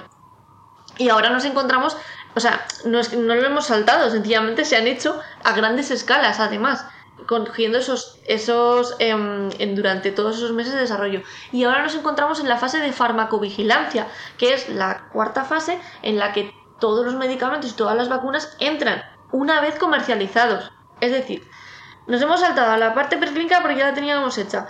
Las otras dos fases son las que se han hecho, que era, al final se trataba de evaluar la seguridad y la eficacia de las vacunas, que es lo que se ha hecho en las otras eh, durante los meses en los que se ha estado desarrollando y ahora nos encontramos en la fase normal porque todas las vacunas se empiezan a comercializar y posteriormente hay un episodio hay un periodo de farmacovigilancia en el que se eh, estudian los efectos a largo plazo que puedan llegar a tener pero que ahora mismo llevamos eh, bueno llevamos un año con las vacunaciones y lo que ya se ha visto inmediatamente es algo que no parece que vaya a dar nada más nuevo porque son los efectos secundarios que se producen cuando todavía tenemos en el cuerpo lo que hemos dicho del ARN mensajero o la proteína spike del coronavirus. Por lo tanto, nos encontramos en una fase normal, no se han saltado ninguna fase, sí que han acelerado toda la parte burocrática porque es cierto que eh, para una aprobación de una vacuna todas, se hacen todas estas fases y luego pasan unos años hasta que administrativamente se aprueba y se comienza a comercializar, eso se lo han saltado por la, por la situación de emergencia, pero se ha cumplido todo. De hecho, todas las, eh, las vacunas que se han aprobado tienen eh, los datos publicados en Internet y además lo que os digo, se han utilizado una mayor muestra de la que habitualmente se utiliza, muestra me refiero a gente probando las vacunas de las que habitualmente se utilizan con vacunas normales. Así que prácticamente, o sea, en cuanto a esas fases no podemos decir nada más. fase de farmacovigilancia, pues nos encontramos como con todas las demás vacunas. Tendremos también que ir viendo cómo se van desarrollando a largo plazo, pero sí que se ha evaluado la seguridad como toca evaluarse y podemos estar tranquilos porque son seguras. La verdad es que deja mucho más tranquilo eso. Eh, sí que, claro, al final, en una, situación de emergencia, pues había que acelerar trámites. Eh, por supuesto, el dinero llegaba a raudales, que muchas veces eso también es algo que limita ¿no? el desarrollo de las vacunas. Y, ese no, no, quisieron que fuera un, límite, ¿no? Eh, bueno, evidentemente había más preguntas y sé que te has preparado eh, muchos datos. lo que podemos hacer es podemos charlarlo, podemos escribirlo y ya, ya vamos a ver cómo lo podemos poner en el post o así, por si alguien más está más interesado en leerlo. Y además, Sé que tú tienes vídeos eh, interesantes sobre estos eso temas. Iba a decir que también se me puede escribir. Em, a ver, bueno, los propios vídeos que tengo en la página. Eh, tengo muchos del coronavirus, evidentemente se pueden escribir comentarios, intento contestar todos. Y luego también en mi Instagram, que al final también es igual en la puerta de urgencias, ahí es donde realmente más contesto preguntas, porque mucha, mucha gente me ha preguntado por privado sobre sus situaciones personales, sobre dudas, sobre tal no voy a diagnosticar nada por un mensaje, pero hay cosas que se pueden aclarar y que se puede dar algún tipo de consejo. Y de hecho es lo que hago día a día. Una clínica abierta y en Instagram casi. Así que... Pues si alguien tiene más dudas. Es importante que, que, nadie espere que le vayan a. No voy a resolver nada. Esto no sustituye una consulta del médico. Pero. Bueno, para información sí que está, está bien, sí. sí. Eh, en cualquier caso, bueno, eh, sí que pondremos links en nuestro post sobre eh, algunos de tus vídeos, hmm. los más relevantes. Y, por supuesto las maneras de contacto para que te sepan contactar, para que, bueno, y si a alguien le quedan dudas o si igual te mandamos ahora 2.000 negacionistas para allá, no sé, espero que no. bueno, ya, estoy o sea, ya me da igual, cuando publico uno del coronavirus lo normal es que empiecen a salir así. De repente empiezan a escribirte todos en masa y dices, ya se ha filtrado en algún sitio. Efectivamente. Pues bueno, a ver, a ver, a ver lo que pasa. pero bueno, oye, si esto sirve para alguien que no estaba seguro sobre la vacunación o sobre eh, la situación de emergencia o yo qué sé, o de estas conspiraciones de que todo el mundo está en nuestra contra o los sanitarios y tal. los sanitarios están salvando un montón de vidas y me sorprende mucho. Hemos pasado de aplaudirles todos los días a, las 8 de la tarde a eh, estos están metidos en una conspiración mundial para eh, mm. no decirnos lo que ocurre y demás. La pandemia, esta famosa entonces, bueno, esperemos que, eh, bueno, primero haber dado una voz a, alguien como tú que trabaja en todo esto, que sabe de lo mm. que habla, y luego pues ver a ver si nos llegan más preguntas, que probablemente algo más nos llegará, pero bueno, intentaremos resolver lo que, lo que sepamos. Muy bien. Muchísimas gracias, Paula, por, estar con nosotros. Muchas gracias a vosotros. Un placer.